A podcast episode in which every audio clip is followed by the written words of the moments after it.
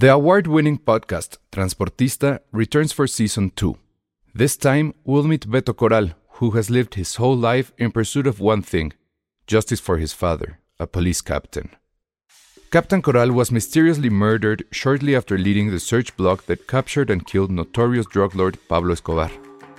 Listen to Transportista Who Killed Captain Coral? Available on the iHeartRadio app, Apple Podcasts, or wherever you listen to your podcasts. Many of us have those stubborn pounds that seem impossible to lose, no matter how good we eat or how hard we work out. My solution is PlushCare. PlushCare is a leading telehealth provider with doctors who are there for you day and night to partner with you in your weight loss journey. They can prescribe FDA-approved weight loss medications like Wagovi and Zepbound for those who qualify. Plus, they accept most insurance plans. To get started, visit plushcare.com slash weight loss. That's plushcare.com slash weight loss.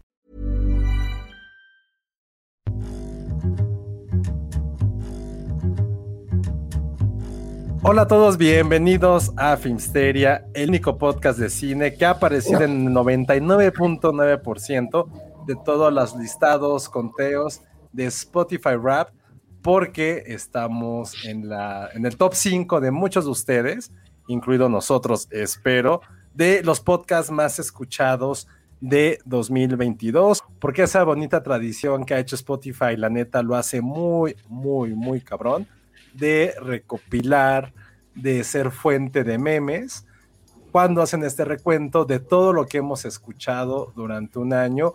Y de verdad, muchas, muchas gracias a casi, casi a todos, porque nos No, son- este, sus, sus pantallazos de cómo aparecía Finsteria en ese, en ese bonito conteo de los cinco más escuchados de cada quien, evidentemente. Entonces, muchas, muchas gracias. A ver si Spotify entonces Mira. ya se da cuenta de, de lo importante que somos para ellos. Porque Apple Podcast sí, sí nos quiere mucho y los queremos. Pero Spotify ven que tiene sus propios podcasts que nadie le importa, a nadie le interesan, como el de Netflix o luego el de otras marcas, o el de Amazon Prime.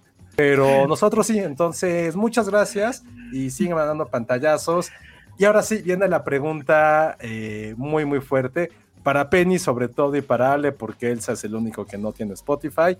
O sea, Elsa, imagínense la vida de Elsa que usa Android, pero escucha Apple Podcast. Es como, güey. Es increíble, lo mejor de dos como- mundos. no, es como ir a México, pero querer, querer que gane Estados Unidos en el mundial. No tiene sentido. Pues es como tú, Josué, es como tú. O sea, no, es como no, tú. no, porque no Eres no- mexicano, Pero tu no de nacimiento dice. pero no choca tanto como decir que Y, y- y ve la Apple, playera que traes, y ve el fondo que traes. Pero es diferente.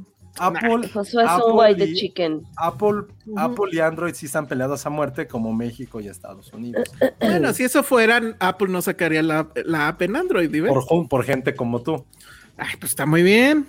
Yo tengo lo mejor de dos mundos, porque en serio, o sea, si son clavados de la música, en serio clavados, Apple Music, te voy a poner en mute, Ale, cuando todos, sí, exacto, muy bien, perdón. Es que, bueno, debemos de explicarle a la gente que nos está escuchando en Spotify o en Apple Podcast que Ale trae una gripe de pronóstico reservado.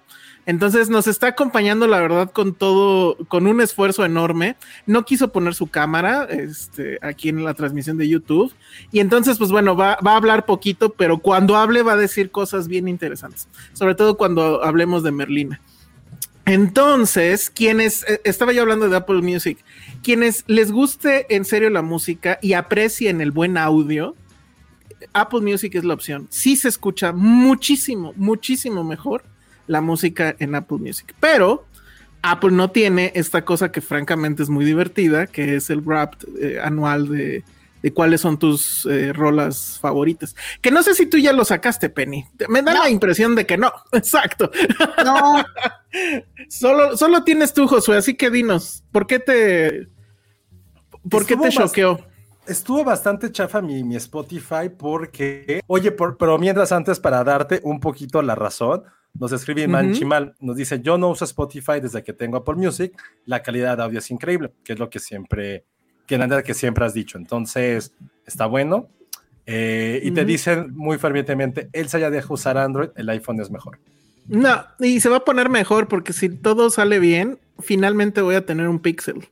Pero esperemos que suceda. Creo que ahí el único que tiene derecho a opinar, creo que soy yo, porque es el único que ha tenido los dos en muy constantemente. He sido un año Android, he sido un iPhone. La neta, sí, lo que hace iPhone, sí está muy cabrón. ¿quieres, que Te, ¿Quieres que te lo mate? A ver. Yo, de todos nosotros, el único que tuvo iPhone 1 fui yo. Sí, seguro.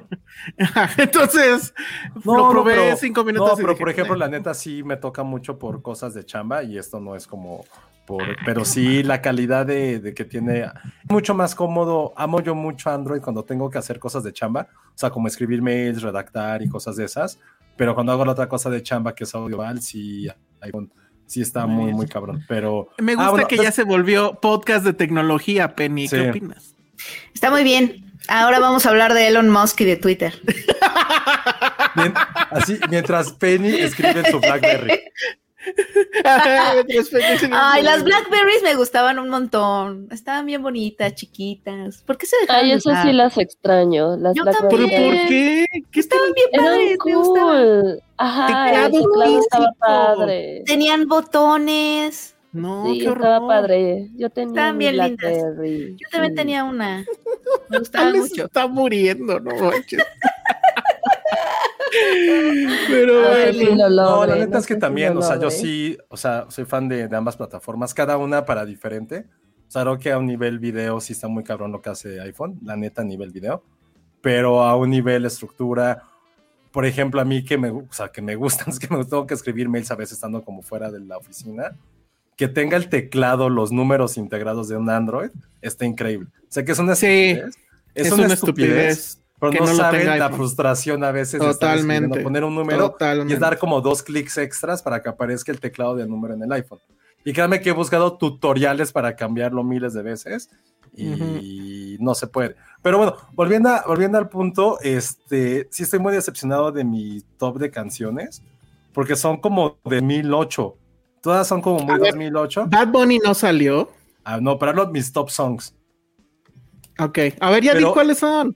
Mis top songs es una de Interpol en número uno, dos Vampire Weekend, tres Hot Hot Hit, cuatro Kanye West y cinco Block Party. Están en, en 2008. y el viejito soy yo. No, pero también fue lo que le di, o sea, lo que dije es que solamente escucho Spotify cuando antes de lesionarme iba a correr todos los días. Y tengo mi playlist de mis éxitos de yo en 2008. Por eso están siempre en mi número uno. Pero efectivamente, tu top artist de este año fue Bad Bunny estuvimos juntos 632 minutos y estoy en el top 10 de la gente. Y estoy en el top 10% de la gente que escuchó Bad Bunny.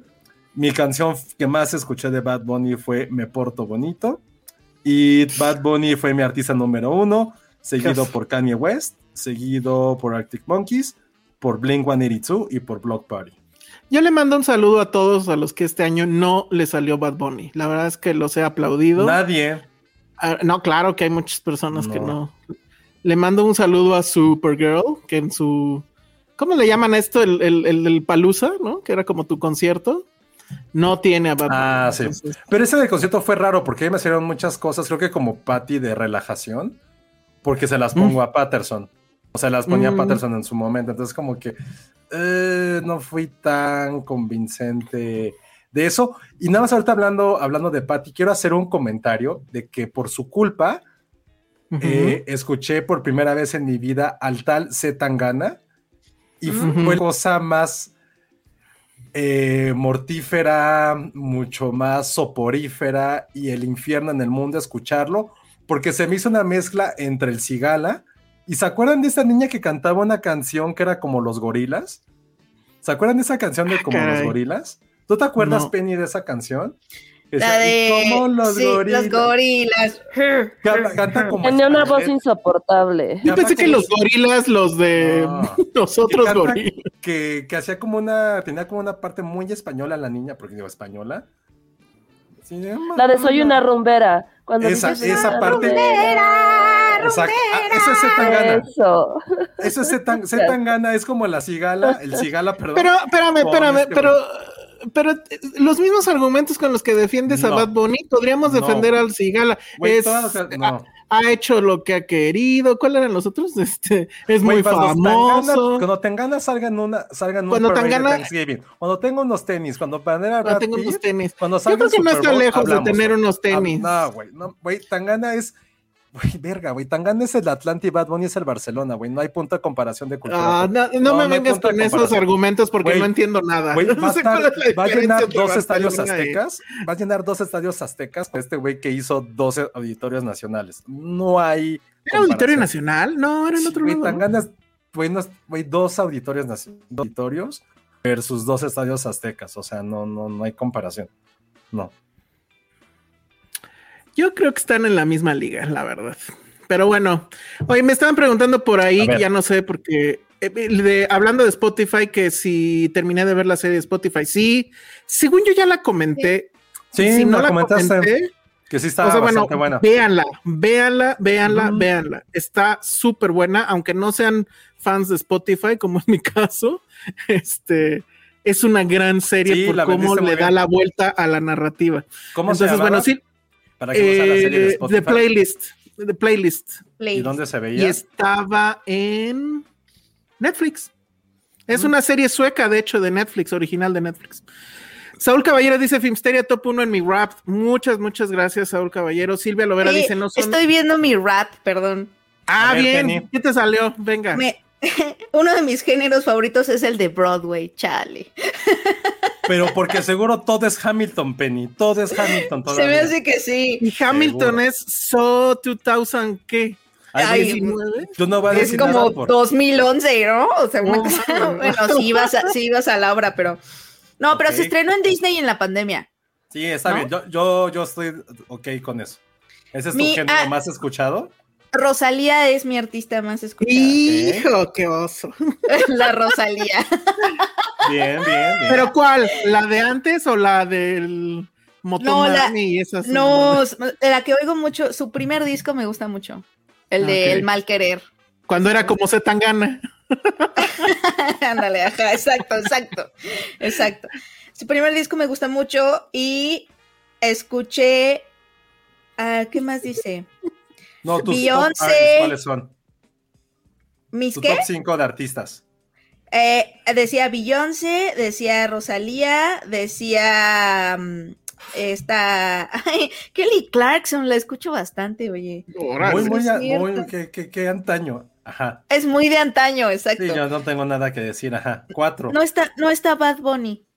Qué bien, qué bien, Penny, muy bien. Rosalía y Bad Bunny juegan en la misma. Hay un equilibrio aquí. Me parece bien. Mi podcast, este, ni siquiera es de cine, es radioambulante. ¡Ah! ¿Y eso de qué? Uy, es un podcast increíble de periodismo latinoamericano. Ah, ya sé cuál es, ya, ya, ya, ya está Es así, es, lo amo, radioambulante. A mí no me salieron ningún, de, no me salieron el top de podcast. No, sí, te sale. Ay, ¿Por qué Carlos Vives está en mi top de podcast? bueno, mejor tiene un pot, no sabías. A lo mejor tu mamá agarró el teléfono y... No, creo que sí hay una canción que está mucho en mi playlist y la pongo bastante. Sobre todo cuando es de mañana. Ah, no, ¿sabes por qué? Porque la canción que él canta de la película de Encanto me gusta. Encanto. Ajá. Ha llegado el momento de, saber cuál es tu personalidad musical, a ver. A ver. A ver. Mi personalidad musical es Gurú musical, ¿qué es eso? Si te gusta una canción, es probable que a los demás también. El tiempo acaba dándote la razón y se confirma que siempre das en el clavo. Pero soy lo más antigua del mundo. No soy nada trendsetter.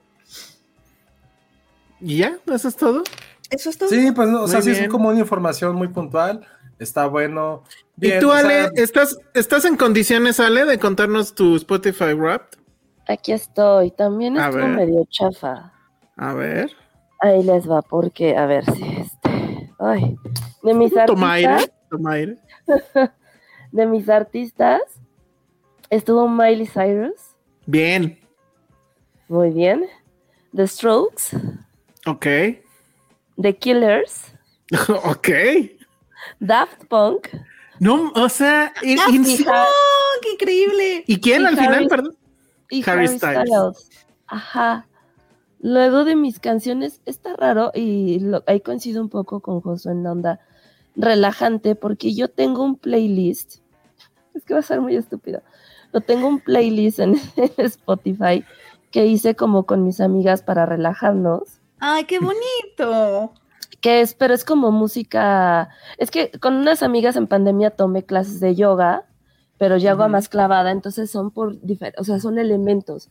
Elemento 5, tierra, elemento agua, elemento fuego, aire. Y entonces me salieron esas, porque de repente cuando me estreso en la oficina las pongo así de respira. Ah, muy bien, sí.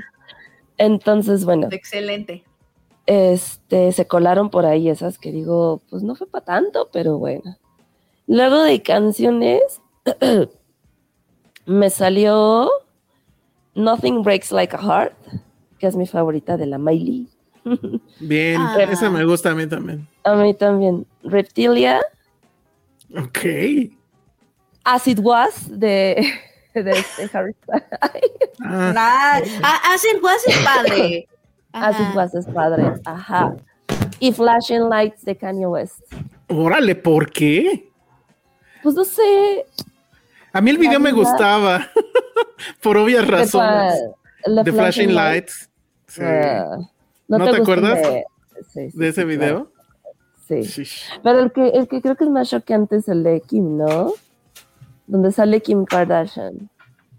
Ah, no, no, pero es que a mí Kim este Kardashian no, no me mueve nada. En cambio, la que sale ahí. Ajá. Esa sí está chida. Es la de Bound. Pero no, no tanto por eso, sino que era como el morbo de ay, estos dos juntos. Y luego hay unas ah, partes en donde Kim pareciera como desnuda, entonces súper exuberante. Ajá. Va, pues ahí está. ¿Y de podcast te salió algo? Vas a, si sale la cotorriza, te corremos ahorita mismo. ¿Por qué a mí eso no me salió? ¿Dónde lo puedo A mí tampoco. Es que siento que yo no escuché tantos podcasts este año. Sí, o los escuchaste por otro medio. Porque no, a mí me pasa no, es que es que la neta, desde que uso Pocket, esta aplicación que es mi favorita de la vida, dejé de escuchar podcast porque más bien escuchaba artículos. Es una aplicación que te permite escuchar artículos.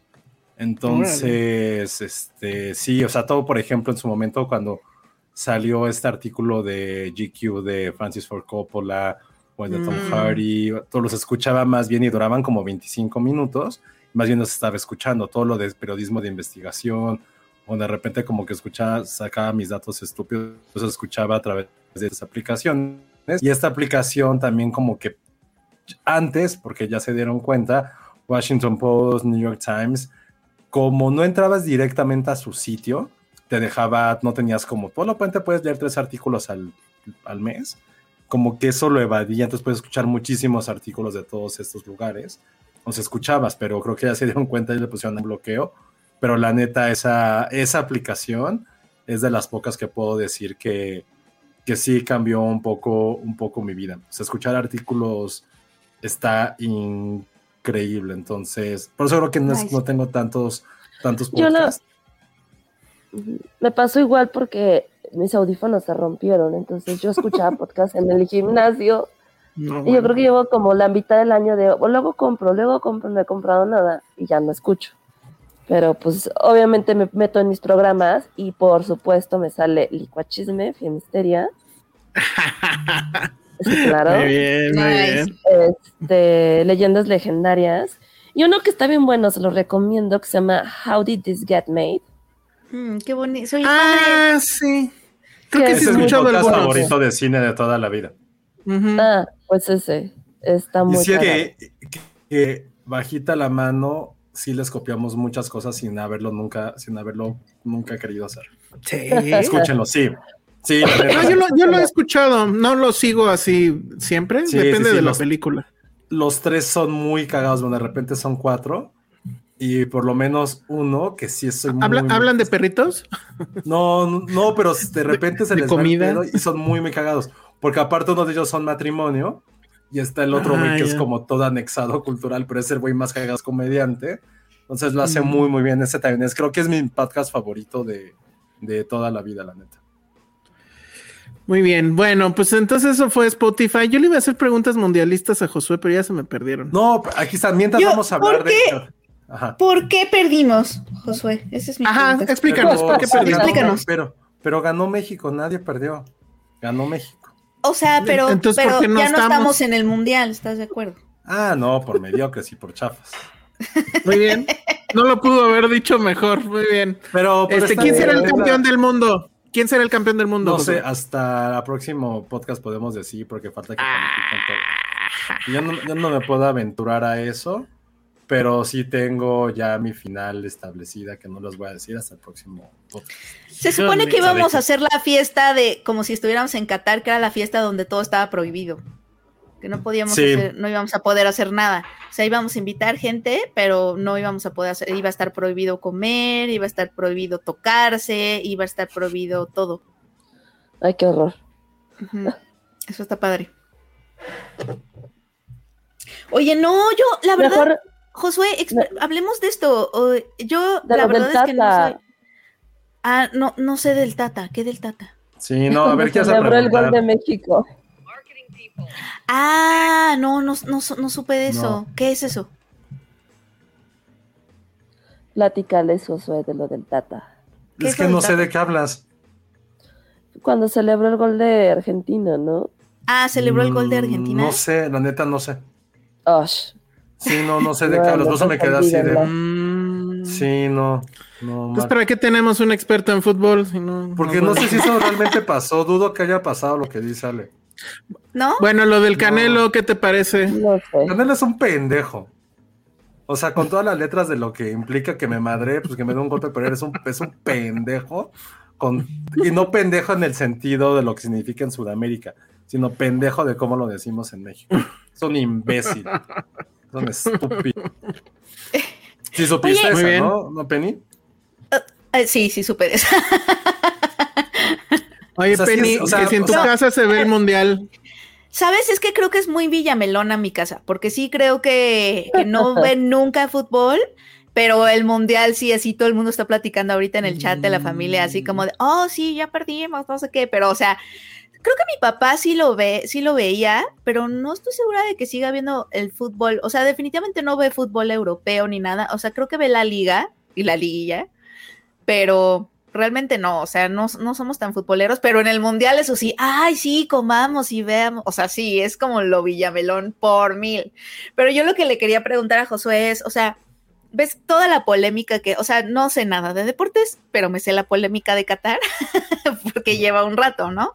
Este, eh, hay un documental, ¿no? Que acaba de salir en sobre, sobre toda esta polémica, porque además también está la serie de Carla Sousa que se llama El Presidente, que habla de eso, ¿no? De lo que pasó con la FIFA, cuando, este, pues toda esta corrupción, que fue 2015 cuando se destapó, cuando la, el FBI investigó sobre toda esta corrupción que había y los sobornos que hubo y que Qatar estaba como al centro de la discusión porque le dieron la sede en 2011 y fue como de por, si no tiene estadios, hace un buen de calor. Pero tu pregunta es, ¿por qué se la dieron? No, o sea, obviamente sabemos por qué se la dieron, porque dio el billetazo, pero, pero Pero quería preguntarle a Josué si había visto algunas de estas series o documentales o así, o sea, ¿qué tal? Porque, o sea, el cine y la televisión, pues, han hablado del tema. No, porque eso es política y a Josué no le gusta la política. Así sea futbolero. No, pero eso no, es, que más de, más de política sí tiene que ver mucho con este, con esta mafia que ocurre. Eh, ah, no recuerdo cómo se llama esta que, que, dices, Penny, está en Netflix. Son tres episodios o cuatro, vi los primeros FIFA Gate. No, tiene otro nombre. Ah, fuck, no me acuerdo, pero sí está buena. La neta está, está bastante interesante. Hay muchísimos, muchísimos en esta época documentales alrededor de fútbol. Creo que cada uno maneja de diferente, de diferente forma. Obviamente fue el que platicamos en su momento de la selección argentina. Hay otro de la rivalidad entre México y Estados Unidos que está bastante bueno, porque hablan muchísimo de la relación cultural y social y política que existe entre entre ambos países y cómo prácticamente era como este meme, ¿no? O sea, de ni te topo a Estados Unidos hasta antes de los 90 y llevan 30 años dándonos la vuelta completamente. Ese está muy interesante. Y este justo que nos dice Claudia Jiménez es eh, FIFA Uncovered. Está bastante bueno. Ah, FIFA Uncovered, ese sí. Se lo echan rapidísimo, todo está muy bien documentado. Eh, prácticamente lo de lo que esto trata es esta pregunta que hace Penny, ¿cómo carajos se mueve tanto dinero y ese dinero hacia dónde lleva? Y sobre todo es la red de corrupción, desde dónde está. Desde prácticamente nosotros como aficionados que no nos damos cuenta, pero que somos estos peones que ponen el dinero para cosas bien básicas, las marcas, los intereses políticos. Y tristemente, por ejemplo, que había el anterior presidente de la FIFA, que era un imbécil, que es al que le aventaron dinero en su momento, que tenía esta idea de, güey, llevemos, los, llevemos el mundial a todos los rincones del mundo, el, mundial va a ser democrático, el mundial puede ser el niño con la escoba convirtiéndose en mm. Jedi. y sí, incluyendo, el, incluyendo, Medio Oriente. ¿no? Que el problema del Medio Oriente es que tenía, tiene mucho dinero, entonces no importa que no haya talento. Pero, por ejemplo, llevarlo a otros países, como haberlo llevado en su momento como a Sudáfrica, que fue de, güey, no era necesario. O sea, para que no era para quedar bien, el quedar bien, el atraer votos. Creo que ese documental lo retrata muy bien. Y creo que tiene esta parte de decir, de, güey, gente que odia, que odia muchísimo todo lo que hay alrededor del fútbol. Y a lo mejor la respuesta es en eso, que indirectamente te das cuenta de todos los intereses más allá de la parte deportiva, de la parte de identidad nacional. Entonces, igual ese que nos dice Rebe de eh, los hombres que vendieron la Copa del Mundo también está increíblemente y habla precisamente de toda la red de corrupción que hubo primero en la UEFA y después en la FIFA. La UEFA es la parte de, Europa, evidentemente, que, controla el fútbol. Entonces, sí, en ha habido una, una metralleta de cosas deportivas en los últimos, las últimas tres, cuatro semanas de diferente índole, pero estos dos que les decimos, la de eh, FIFA Uncover y los hombres que vendieron el mundial, habla de la otra faceta, la parte oscura de todo lo que estamos ahorita un poco como, como traumados. Entonces, es algo que nunca va a cambiar, que está bueno poner Exacto, era lo que te iba a decir. No, es imposible con la, cantidad de dinero y de influencia que tiene esto que, que no haya corrupción, ¿no? O sea, todo el mundo quiere subirse, todo el mundo tiene dinero para... O sea, yo había leído también algo interesante que el Mundial de Qatar había puesto como a los estados en un lugar complejo porque eh, pues ven que está toda la polémica, no nada más de los sobornos, sino toda la explotación laboral para construir todos los estadios en tiempo récord y, que mucha gente pues se murió, ¿no? En la construcción, porque imagínate, construir en 45 grados a la sombra, ¿no? O sea, son cosas como... Sí, o sea, está cabrón.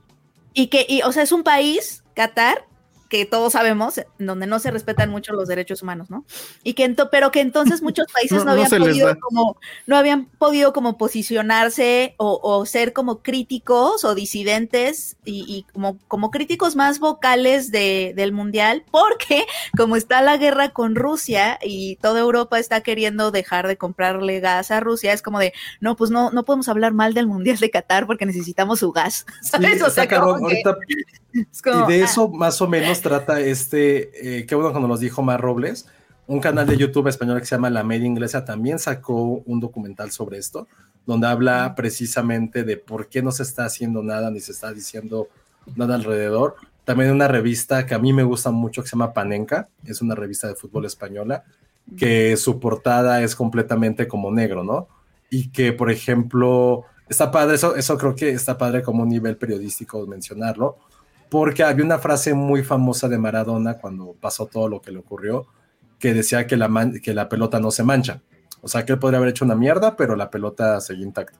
Y lo que hace esta revista, que aparte es increíble, creo que uno de mis pequeños sueños va a ser un día escribir ahí, eh, eh, portada negra, una portada negra que decía, güey, es mentira, todo se mancha con este mundial. Y la portada es negra. Y la campaña era poner tinta negra sobre un original que era como de la Copa del Mundo, poner la tinta negra. Y está bien padre porque hicieron un reportaje que está increíble, es un fotoreportaje que algunos jugadores para mandar un pase o para meter gol como que voltean hacia un lado y patean hacia otro. No sé si me doy un poquito a entender. Ajá. O sea, hicieron un fotoreportaje de, oigan, eso es lo que está pasando en el Mundial. estamos pateando, pero estamos, ajá. Sí, y fue así como, güey, qué chingonería de editorial es esto, ¿no? Entonces está bueno. Y ahorita que decías eso, Penny, también está cabrón como a nivel México se nos olvidó el caso de era que estaba viviendo en, en, Qatar, que fue mm. violada y que la querían meter a la cárcel y, lapidarla. le, que le querían, se nos estaba, olvidó. Estaba condenada a latigazos porque había, había sido violada y ella denunció y él la denunció primero diciendo que que ¿qué? ¿Por qué? Ah, que, que, que él era casado. Es que él era casado, exacto. Y que andaba, exacto, adúltera. ¿Cómo puede ser 2022? Andaba de casquivana. Ah, y sabes también qué fenómeno se está discutiendo mucho, esto que se llama sports washing, que es como whitewashing, pero es sports washing, que son todos estos países, pues que no respetan mucho los derechos humanos, bla, bla, pero, pero, eh, pero cambian su imagen o pretenden cambiar la imagen que tienen eh, eh convirtiéndose en anfitriones de eventos mm. deportivos. O, la otra que está más fuerte, ya es algo mejor mucho más clavado, es, es comprando clubes deportivos, metiéndole ah. muchísimo dinero. Que Qatar hizo. Qatar, compró hizo. clubes, ajá. Sí, el Paris Saint Germain, está también por ahí un nuevo jeque árabe que compró el Newcastle de, de Inglaterra, el Manchester City que también es dueño de jeques, en su momento quisieron entrar también a, en España hubo un momento un equipo que se llama el Málaga, bueno, que se llama Málaga. Entonces, sí, ahorita sigue siendo como a un fenómeno que qué bueno que esté pasando. Pero lo más cabrón, y eso también estuvo, creo que no sé si lo platicamos aquí, creo que no, de lo que ocurrió como dos semanas antes de que iniciara el Mundial, que a esto pasó tal cual. Iban los reporteros de The Guardian, creo que eran de The Guardian o algún medio muy cabrón inglés, sí, solo que eran de The Guardian, como a las dos de la mañana por la carretera, cerca de casi a 15 minutos del centro de Doha, y de repente ven muchísimos policías, pero muchísimos policías alrededor como de casas, y se quedaron así de, güey, pues, ¿qué está pasando? Se bajaron, empezaron a investigar y preguntar y tomar fotos y videos, que eh, a muchos trabajadores migrantes de, de asiáticos, el 99%, Llegó la policía cerca de medianoche, les tocó las puertas y les dijo, tienen 10 minutos para salirse de esta casa que ustedes construyeron y aquí vivían. Y todos de, ¿por qué? Bueno, tienen que salirse, tienen 10 minutos. Si no están listos en 10 minutos, vamos a entrar por ustedes. Cosa que pasó. Y los desalojaron, los dejaron en la calle y les dijeron, güey, pues ahora su nueva casa está como a, una hora de distancia. Y la razón es porque faltaban dos semanas para el Mundial y esos lugares que ellos construyeron que vivían y que estaba a 10 minutos del centro, sí iba a ser ocupado para turistas, para toda la gente que, viera. Esas cosas, o sea, como que cuáles son los costos de esta fiesta, ¿sabes? Del, de, deportiva, o sea, ¿cuál? O sea, ¿qué, ¿qué, nos cuesta o qué, qué, qué cuesta tener esta fiesta y tener el mundial? O sea, como que no sé, o sea, está cañón, ¿no? O sea, todo lo que, todo lo, todo lo, todo lo que, todas las vidas que se pisaron como para construir estos estadios y todo eso. Está, está, está muy cañón lo que está pasando. O sea, a mí me, a mí lo que me ha dado, a mí lo que se me ha hecho interesante son estas contradicciones, justo como de, ah, sí, nos enoja, pero no podemos decir nada porque el gas natural, o sabes que es como muy geopolítico, ¿no? Pero, o, o esto del sports washing, o también estaba leyendo que al mismo tiempo, ajá, o, al mismo tiempo las leyes laborales de Qatar, precisamente porque estos 10 años, como que un poquito los ojos internacionales estaban puestos en Qatar, sí mejoraron un poco las leyes laborales. Digo, que se apliquen es otra cosa, ¿no? Pero que, las, que sí hubo reformas buenas en, que, que, dejó el mundial por haber sido ahí. Entonces, por ejemplo, eso también es una contradicción interesante. O sea, como que sí es un mundial muy extraño, ¿no? muy extraño. Muy extraño. Ah, dice Penny como cereza del pastel, Ken Loach hizo un filme sobre fútbol. Ah, sí, sí lo conozco, Looking for Eric. Pero no me acuerdo si hay gente pateada. ¿Hay gente pateada? Mm, pues el balón es pateado. No, no, no, no. bueno, el balón no es gente. No, sí hay, gente pateada. Cuando llegan los criminales, o bueno, los bullies, ah, creo que sí. del protagonista, llegan, están como una fiesta y creo que sí lo tiran y lo patean ya deberíamos de ver así todas las de Ken Loach para ver si hay alguna donde no salga gente para. Ah, yo sí podría, pero. ¿Sabes qué? Sí, sí deberíamos verla y yo puedo hacer una lista de cosas que me trauman. De Ken Loach. E, esa es de las pocas, creo que sí nos platicas de las pocas películas de mi vida que me he parado a aplaudir. Ese final de esa película. ¿Dónde la vimos? ¿En, el festival? ¿La viste? Sí, sí, me paré. Me paré y aplaudí porque tiene un gran, gran. Es una gran película. Es una gran película. de, fútbol, yo creo que es de las mejores. Cada vez que me preguntan así, películas buenas de fútbol, la verdad, sí digo esa, honestamente. Esa tiene cosas de Elvis, tiene cosas de fútbol, tiene romance, tiene historia familiar. Bueno, y tiene a Cantona, que Cantona es en sí mismo es un personaje. Es una gran película. Es una gran, gran película. Muy bien. Pues así el entretenimiento. Oigan, y también esto de que no, podemos ver imágenes porque obviamente TDU, TUDN tiene todos los derechos de imágenes digitales y entonces la gente que está en escenarios FIFA no puede poner videos en redes sociales porque es, eso también está interesante, o sea, dale. O sea, yo no podía, yo así quería buscar los goles así en Twitter y no, nadie, o sea, no. No queremos goles. Búscalos en Instagram. Instagram, sí. Bueno, pues ya llevamos 45 minutos hablando de fútbol, creo que ya. nada más. no fue. Nada más lo último, güey. Messi no patea ninguna playera y el Canelo es un gran pendejo. Ah, bueno, sí. Y creo que todo el mundo le echó mierda y que nadie le, le hizo segunda al Trump Canelo. O sea, ese, nacionalismo barato, sí es de las cosas más horribles que puede existir en México, el, ese nacionalismo barato. Ah, esta, esta, esta película que dice Fernanda también es bonita de fútbol, la de Bandit Like Beckman. La Like, Beckman está increíble, porque es de chicas, ¿no? Porque además es de chicas, sí. Y la directora es, es, muy chida. No me acuerdo cómo se llama. Knightley. O sea, es, era, fue su primera, ¿no? De hecho. No, probablemente no. A lo mejor la segunda. Ajá. Pero sí fue la que la La, la que la catapultó, exacto. Catapultó. Muy bien. Oigan, a ver, antes de que se me olvide, porque me pasa frecuentemente, quiero leer un super chat que nos enviaron por ah, PayPal en paypal.me diagonal filmsteria. Este nos lo mandó Elvis Rodríguez y dice, no los pude escuchar en vivo la semana pasada porque en mi ceremonia de titulación de la carrera de cine en Zoom, pero quería agradecerles por hacerme feliz con su show y acompañarme con sus lindas voces y opiniones durante el tiempo que estudié, al igual que poder asistir a sus screenings y podcasts en vivo. Los amo. Mm. Ah, muy Gracias. ¿Cómo se llama? Elvis, eh, Elvis Rodríguez, tal cual. Sí, sí, lo, no, no lo ubico que haya ido, o sea, no lo ubico mucho de, cosas en vivo, pero sí de, sus comentarios. Entonces, qué, qué chingón. De hecho, aparte se llama como el perro de Penny, entonces creo que tiene más, más puntos sobre eh, Penny. Elvis. Sí, Elvis Rodríguez, está increíble. Tengo aquí otro, pero creo que este ya lo había leído. Imagínate que tuvieras un eh, hijo, él se le, le pusiera Rosalía, Rosalía Alemán. No, yo, ¿por qué, ¿por qué haría yo eso? Pues, si no, porque a lo mejor otros papás de Elvis Rodríguez eran fans de Elvis, o sea. Bueno, pero ser fan de Elvis se entiende, de la Rosalía, pues la neta, ¿no? La Rosalía. la Rosalía. En fin, bueno, eso fue en paypal.com diagonal, eh, perdón, paypal.com paypal.me diagonal filmsteria para todos los que nos escuchan en Spotify o en iTunes, en, en, en podcast, Apple Podcasts y que quieren donar a la causa, entonces ya lo saben, pueden ir a paypal.me diagonal filmsteria y caerse con su varito. Bueno, luego después de eso, mm, ¿qué están diciendo aquí? Dice Mario Urbina, me imagino abuelitos ingleses en los años 60 pendejeando a sus nietos por escuchar una nueva madre que se llama The Beatles. Comparando a The Beatles con Bad Bunny, bien, ¿eh? The Nerve, Mario Urbina, The Nerve. Bueno, este, oigan, a ver, antes de pasar ya a, películas y eso, rápido, que bueno, también fue una polémica de esta semana.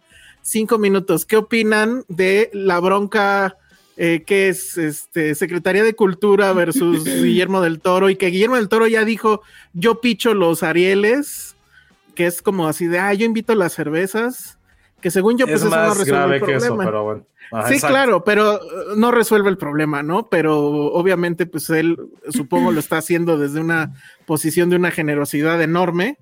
Pero bueno, no sé qué opinen al respecto, Penny. Ale, si quiere, si tiene fuerzas para hablar. Sí, Ale. Ale, sigues ahí. Si todavía no tiene, si, si los mocos la dejan hablar. y decir algo sobre Del Toro. No, pues creo que no, ¿verdad? Ya se nos quedó ahí, Ale. Pues si no, entonces tú, Penny, Josué. Sí, pobre. Nada más dejó su foto de Marcho agripada. no, pues está cañón, ¿no? O sea, creo que Guillermo del Toro va a tener que financiar todo el cine mexicano. Que nos financie este, nosotros primero. La verdad no necesitamos más. Sí, Vean cómo está Ale. A ver, Ale, pon tu cámara para que Del Toro vea cómo estás y, nos dé dinero. No, ¿sabes qué? O sea, estaba pensando en esto de los dineros. o sea, esto de la academia tal cual dijo, ya no tengo dinero para operar y la Secretaría de Cultura fue, ok, sí, no estamos apoyando a la academia, pero estamos haciendo todas estas otras cosas. Este, a mí lo que me dice eso es que ven a la academia y a los, o sea, creen que la academia hace solo premios y que la ven como, como, pues, un lujo, ¿no? No sé este, como de para, o sea, ¿para qué premios si podemos hacer semilleros y todo lo que listó la Secretaría de Cultura que ha hecho, como en diferentes provincias y fuera de la ciudad? Este, que, que no está mal, claro, o sea, hacer esas cosas, pero, pero ha sido justo como el conflicto, ¿no? Entre ambos, como de, o sea, sí, pero los festivales este, crean públicos, ¿no? Y la academia hace más que solo dar premios. Y como esa parte es la que no, no, no, no se ha podido como entender del otro lado. Lo que pasa es que es súper paternalista, ¿no? O sea, creo que aquí hemos sido históricamente críticos respecto al Ariel, por ejemplo. ¿no? Que, o sea, sí, como premio creo que es algo muy importante, pero esto de que a cada vuelta sean las cinco, o sea, siempre son cinco películas, ¿no? Y todos los premios son para cinco películas. Y, dicen, bueno, es que no hay más, ¿no? Ok. Claro. Y luego las transmisiones que, bueno, pues están bien malas, pero pues también entiendes, si tienen tres pesos, pues cómo van a tienen salir. Tienen tres pesos. O sea, hay mucho que criticarle a la, academia, pero claro, de ahí a todo. De ahí a no, pues ya no te voy a dar dinero porque no es como el papá regañón de ah, te portaste mal, entonces ya no te voy a dar domingo y porque es eso, ¿no? La idea de que es una dádiva, de que el gobierno está de buena onda dándote dinero cuando no, o sea, no entienden que es, es su responsabilidad apoyar a la cultura y bueno, es una academia, es, un instituto que le habla de tú por tú a todas las otras academias del mundo, empezando obviamente por la de Estados Unidos. Entonces, o sea, es como que muy básico, ¿no? Sí, también sigues, o sea, es muy básica la conversación que todavía despierta de, ay, ¿para qué? Para ver películas de Marta y Gareda, o sea, Marta y Gareda hace, cuánto que no hace una película también, o sea, como que ah, estamos, estamos ¿eh? teniendo conversaciones de hace años y, y, justo es, pero, o sea, al mismo tiempo entiendo porque las películas mexicanas no se ven, no se exhiben, entonces hoy no, eso es como, hay como muchas cosas en eso que no se completa el círculo, ¿no? Y no llegan, estamos produciendo mucho más cine que nunca, ¿no? En, el cine mexicano, con récords históricos, 200 y tantas películas, pero no se estrenan, se, tardan mucho en estrenar, no se exhiben, no encuentran como como donde exhibirse, por otro lado también están, o sea, faltan exhibidores y los exhibidores este, alternativos, ¿no? Que también fue una polémica eso, ¿no? De, de no podemos pasar Pinocho porque no tenemos ah, para proyectar DSPs. Este, son, o sea, también están trabajando con tres pesos, ¿no? En, Twitter nos preguntaron que qué iba a pasar con los cinemuseos, Penny. ¿Tú crees que peligre tu proyecto? ¿Sabes qué? Yo creo que peligra, creo que se va, creo que está muerto antes de empezar.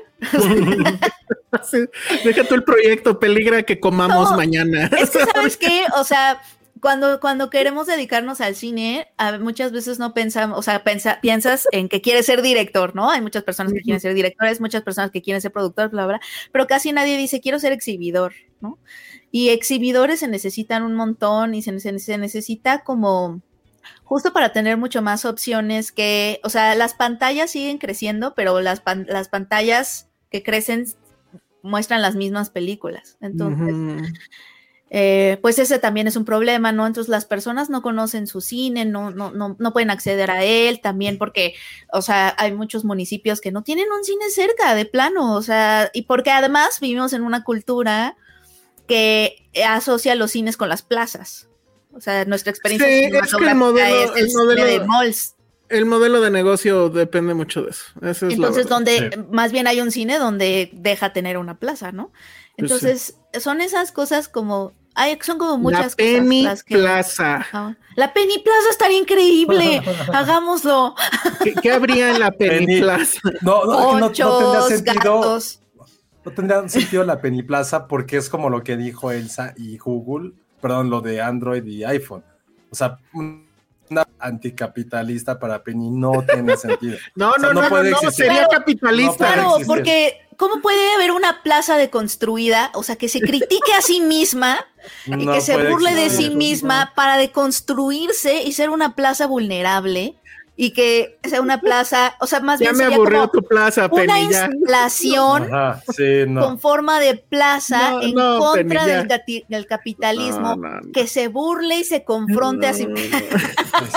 Oye, pero esto, esto que dice Ana Fox se me hace interesante a ver qué. Ah. O sea, neta, lo de Guillermo del Toro es cómo haces para que todo trate sobre. No, pero no, tampoco, no, Pero es que, a ver, es que ya en todos lados, o sea, yo también cuando dije, güey, ya hay un momento en que está sobresaturado este tema, está sobreexplotado. Fue ahorita lo que pasó con, digo, está bien padre, qué, qué bueno, pero también fue de, oigan, Toro, trabajo en la FESA Catlán, póngame en Pinocho y es como, güey, este güey no Bueno, es que, pero es que ese era otro tema, ese era otro tema. Pero, no, pues pero es, que... Es, que... es, a lo mismo, es esta figura que parece que tiene que rescatarnos a todos de algo que está mal de raíz. Es como cuando te dicen, güey, pues no le, no le des el pinche pescado, enseña a pescar. Y siento que este güey nada más por pero eso tampoco, no, pero poner pero él, no, no, Pero siento que él no es nada más tuit activista, ¿no? Que es lo que No, no, no, pero no es porque sea por redes, es que este Él sí está haciendo industria, es lo que hizo, o sea, como que siento que él es coherente, porque es como de me quejo, me quejo, es como de me quejo de,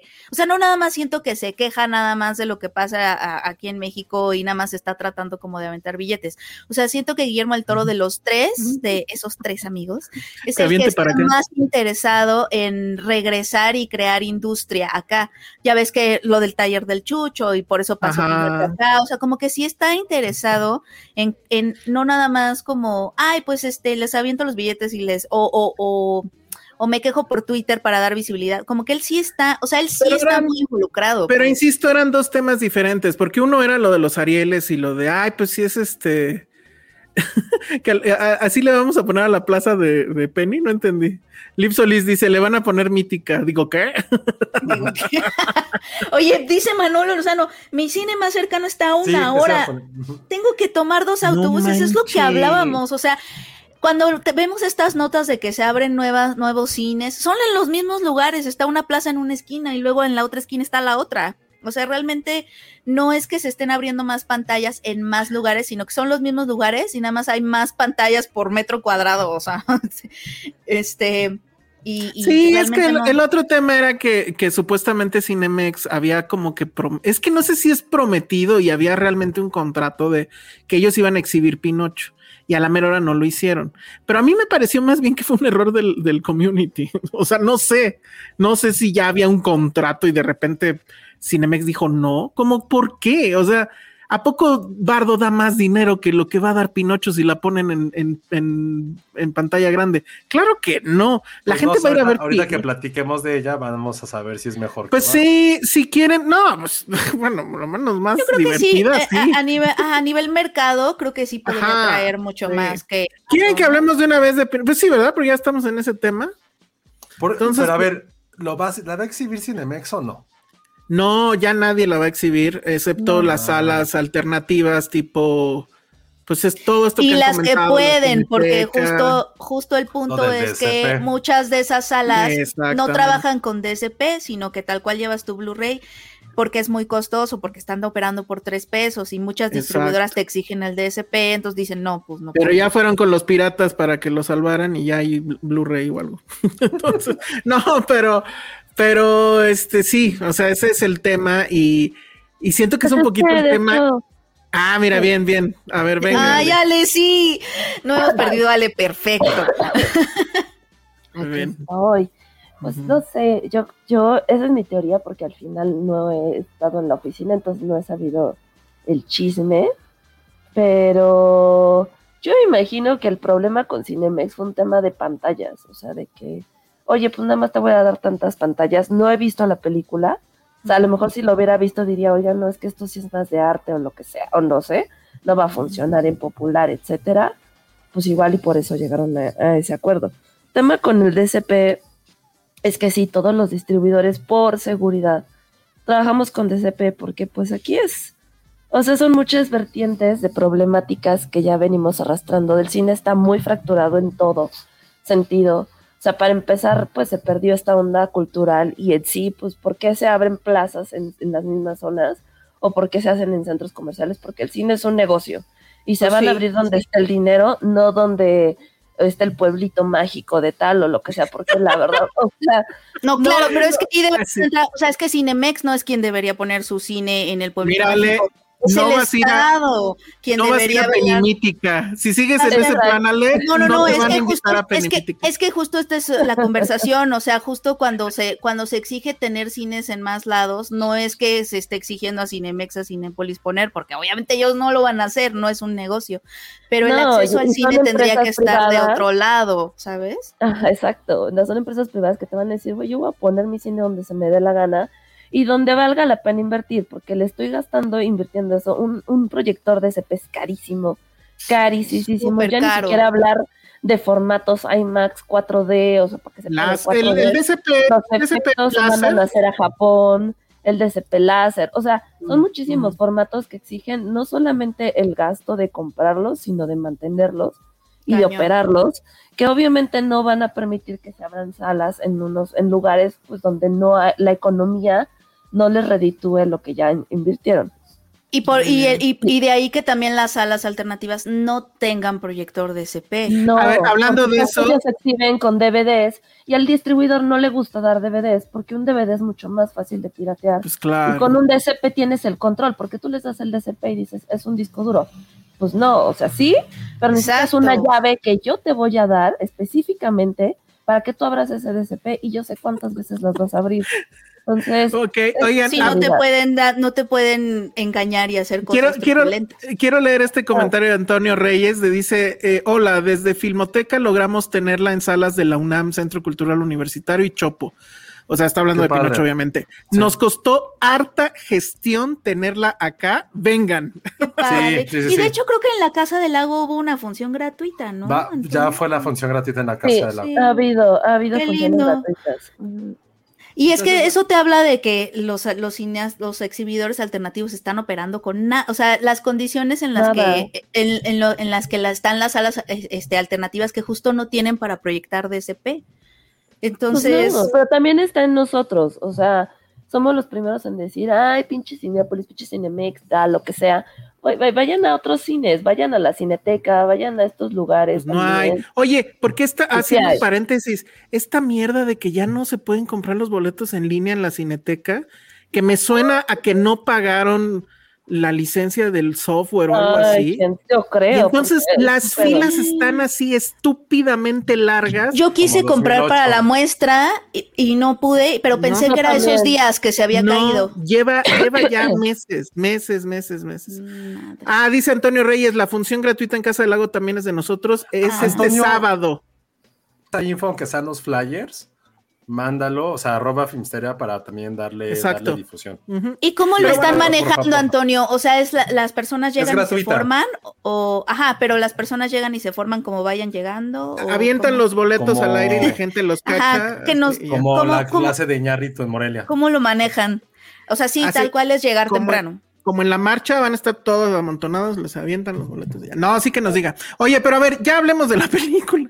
Ah, mira, Planeta Mirage dice que ya se. Nada más yo le quería preguntar algo a Ale, este, que estaba, que estaba diciendo, este. A ver, espérate, rápido nada más esto porque sí es importante. Dice Planeta Mirage que ya se reactivó la compra en línea. Digo, ah. apenas habrá sucedido. Voy a checar eso y a ver si quieren ustedes sigan. Ah, aparte, ahí era algo del DSP que tenía duda, Ale. Ah, maldita sea, ¿qué era? ¿Qué era? Era este. Como cuento, ah, como en cuánto está un proyector de SP, Ale, ¿sabes? No, ¿Quieres uno para, para tu plaza, Penny? No, es que, o sea, como que me he estado preguntando así de, pues, ¿estará súper carísimo de París? Eh, sí, sí, según yo, sí. O sea... ¿De cuántos miles estamos hablando? a ver. Hay cosas que no puedo decir mucho, pero... es que sí es muy, muy, muy, muy, muy, muy caro. O sea, pues unos 500 mil medio ah, millón. O sea, ¿tú crees que Cinépolis hizo rico Penny firmando cheques? Pues no. Entonces. Ay, no puedo decir muchas cosas. Perdón. Luego que nos chismeale. ¿eh? Terminando el programa, si me da la vida. Dice, esto es lo que me dice el sitio de la Cineteca cuando intento comprar en línea. Um, Vete a formar como la gente del 96. No, es que eso está muy sí, pues es un viaje en el tiempo, pues así en el DeLorean llego, ¿no? y ojalá que sí se lo A ver, rápido, porque ya, ya quemamos una hora en salas. Sí, ya, a ver. Pinocho. ¿te gustó Pinocho? Sí, no, ¿por qué? Sí, sí me gustó, sí, sí me gustó bastante, este, o sea, creo que la animación sí está muy cañona, muy, muy, muy cañona, o sea, yo no he visto un stop motion así, eh, es un stop motion fluido, parece que no está pasa, parece que no está animada, pero sabes que está animada, pero obviamente se ve animada, pero no sé, o sea, sí, los, personajes respiran. sí, los personajes se sienten orgánicos, no, la verdad es que... Que, la verdad, sí, pero la verdad es que creo que no vista demasiado, según yo, perdón, Guillermo del Toro, a lo que hace Laika, ¿eh? Laika, lleva como cuatro películas muy no le, no le pide, no le pide mucho a Laika, eso es cierto. Eh, me, me, da gusto que haya sido un proyecto, obviamente, en el que trabajaron mexicanos, como que lo siento más cercanito por eso. Eh, sí siento que es la mejor, eh, el mejor Pinocho que he visto, obviamente. Pero lo que creo que está padre es que eh, tiene unas partes oscurillas y tristes. Muy tristes. Y políticas. Eh, y creo que eso me parece interesante porque con toda esta onda de que todo este año se ha hablado de toda la polémica, ¿no? Que surgió a, raíz del Oscar porque ah, un bromista se paró a decir que la animación y que eran las películas que los adultos tenían que chutarse porque los niños las querían ver. O sea, como que un poco degradando a la animación a nada más este género familiar infantil. Eh, obviamente, eh, lo que pasa en Estados Unidos es que la animación allá sí está muy supeditada a pues, las necesidades del mercado. O sea, los estudios obviamente sí, siempre súper sí le dicen a sus animadores, pero la tiene que ver toda la familia y etcétera. O sea, como que sí, sí están un poquito atados a eso. En México el stop motion no está atado a eso. O sea, la escuela que ha surgido de animadores en Guadalajara de stop motion, eh, son todo lo contrario, son proyectos súper artsy, personales, oscuros, como pesadillescos. Tú ves un cortometraje de Carla Castañeda o de, de Luis Telles, de este René Castillo, todos ellos que, que son como ahorita los pilares un poquito de, del stop motion, de esa escuela de stop motion que Guillermo el Toro está apoyando, y son puros cortometrajes así, o sea, no, no, para nada se están están queriendo llegar a audiencias masivas, son muy personales, muy buenos eh, y surrealistas y pesadillescos. Entonces, lo que no tienen aquí son recursos, es dinero. O sea, allá tienen todo el dinero, pero sí están un poquito supeditados al mercado, ¿no? Que le tiene que gustar a mucha gente, que le tiene... Y acá no, hay muchísima más libertad, pero no hay dinero. Entonces, siento que lo que lo que me da la impresión de que Guillermo del Toro, al traer Pinocho también acá, que se hicieron unos cuantos minutos acá, fue la secuencia de. de ay, no, no puedo decir de spoilers, pero es una secuencia que, que, está, que es muy mexicana, o sea, la verdad. Ay, no sé cuál es, pero yo había entendido que era básicamente. conejos. Ah, ya. Ah, qué bien. Está buenísima esa secuencia. Eh, eh, cada vez que este Pinocho va a ese lugar, ah, viaja a México. Eh, en la función, en la función que nosotros la, bueno, en la que yo la vi, este, estaban esos animadores, el grupo, ¿cómo, se llaman los de sí, Los siete magníficos, les dicen, pero no, sí son los, los animadores tapatíos. Ajá, pero del taller del Chucho. del taller del Chucho. Del taller y del Chucho. lo que dijeron literal. ¿Fueron los becarios? No, no, no, no, no. No, no, no, no. Animadores. no, no, no, son, son nuestros... becarios, pero los becados. No. No, no, no, no, estos son animadores ya ganadores del Ariel, bla, bla. No han hecho ah, un largometraje. otra generación, otra generación. Sí, no, no, no, estos son ah, como nuestros mejores animadores de stop motion en México, que, que se concentran en Guadalajara porque allá es donde se dio como este movimiento y esta escuela, porque además eran como vecinos y bueno, todos trabajan juntos y todo eso. Pero lo que, lo que decían es que, o sea, bueno, a alguien se le salió decir que ellos eran la second unit, o sea, eran la segunda unidad quien no, bueno, si alguien no entiende qué es eso, es a veces una película tiene un segundo director y, un, y por ende una segunda unidad que lo que hace es tomar, digamos, las tomas, valga la expresión, menos importantes, ¿no? Que son, por ejemplo, cuando en una película vemos una toma de afuera del edificio donde está pasando las cosas, ah, bueno, eso no lo hace no sé, Cuarón o, o sea, eso lo hace un, un, director de segunda unidad. Ese tipo de tomas, sobre todo de, establishment, que le llaman, ¿no? De establecer lugares y eso. Aquí, bueno, esa que está diciendo Penny no, no me parece de segunda unidad, de hecho es una toma eh, muy importante y casi diría icónica. Pero bueno, vamos. Eh, sí, o sea, lo que pasó fue que eh, había tres estudios trabajando en Pinocho, eh, dos de ellos animando. El de Portland, que era como la primera unidad, digamos, ¿no? Este, Donde estaba Guillermo el Toro, los de Portland. Luego también se animó en México, en el taller del Chucho, esta secuencia. Y en Manchester se hicieron las marionetas. Eh, y ahí fue que es este, se me olvidó el nombre de este estudio de marionetas. Eh, es muy famoso, ha trabajado como con todos los estudios de animación de stop motion, con Laika, etcétera, etcétera. Es ahí donde se hicieron las marionetas. Y un animador mexicano, León Fernández, este, viajó a un año a hacer marionetas allá, las marionetas que se usaron justo en esa secuencia que se animó en México. Entonces, hagan de cuenta que nada más lo, mientras eh, ellos hacían esa secuencia que sucede en un lugar muy particular en donde no tienen que traer a tantos personajes porque no es como otro mundo, otra cosa, ¿no? Este en la película, lo único que tuvieron que hacer era traer a Pinocho para filmar esas. Entonces Pinocho, la mm. marioneta de Pinocho sí pisó Guadalajara, o sea, estuvo estuvo haciendo esa secuencia este, y se lo regresaban, ¿no? Y mientras tanto aquí seguían con esa secuencia, que es la de los conejos negros. Oye, Monse hace una pregunta que es a la que sí quiero llegar, que es, a ver, ¿sigue del toro necesitando un guionista? yo creo que sí, yo siempre he creído, a mí me encanta, las películas de Del Toro a mí me ganan por esta creación de mundos, de atmósferas, eh, o sea, es un cine que Guillermo del Toro hace desde otro lugar, muy diferente a, muchos cineastas, ¿no? Que son más de autor, más así. El, cine de Del Toro es esta imaginación desbordada y lo que hace es meternos a ese mundo. Y así me ganan las películas. las historias son las que siempre siento un poquito... Total. Es el, menos, es el ah". menos relevante a nivel de escritura de los tres. Es que la escritura, sí. ¿Recuerdan ah. alguna frase de alguna película de Guillermo del Toro? Mm, sí, este. Mm, o sea, pues es que no, no tanto que, que no sea citable, porque hay, películas muy buenas que no tienen a lo mejor muchos diálogos. Today we end the apocalypse. ¿Cómo era? Mañana acabamos con el apocalipsis, claro. No, está bien. Es su mejor película.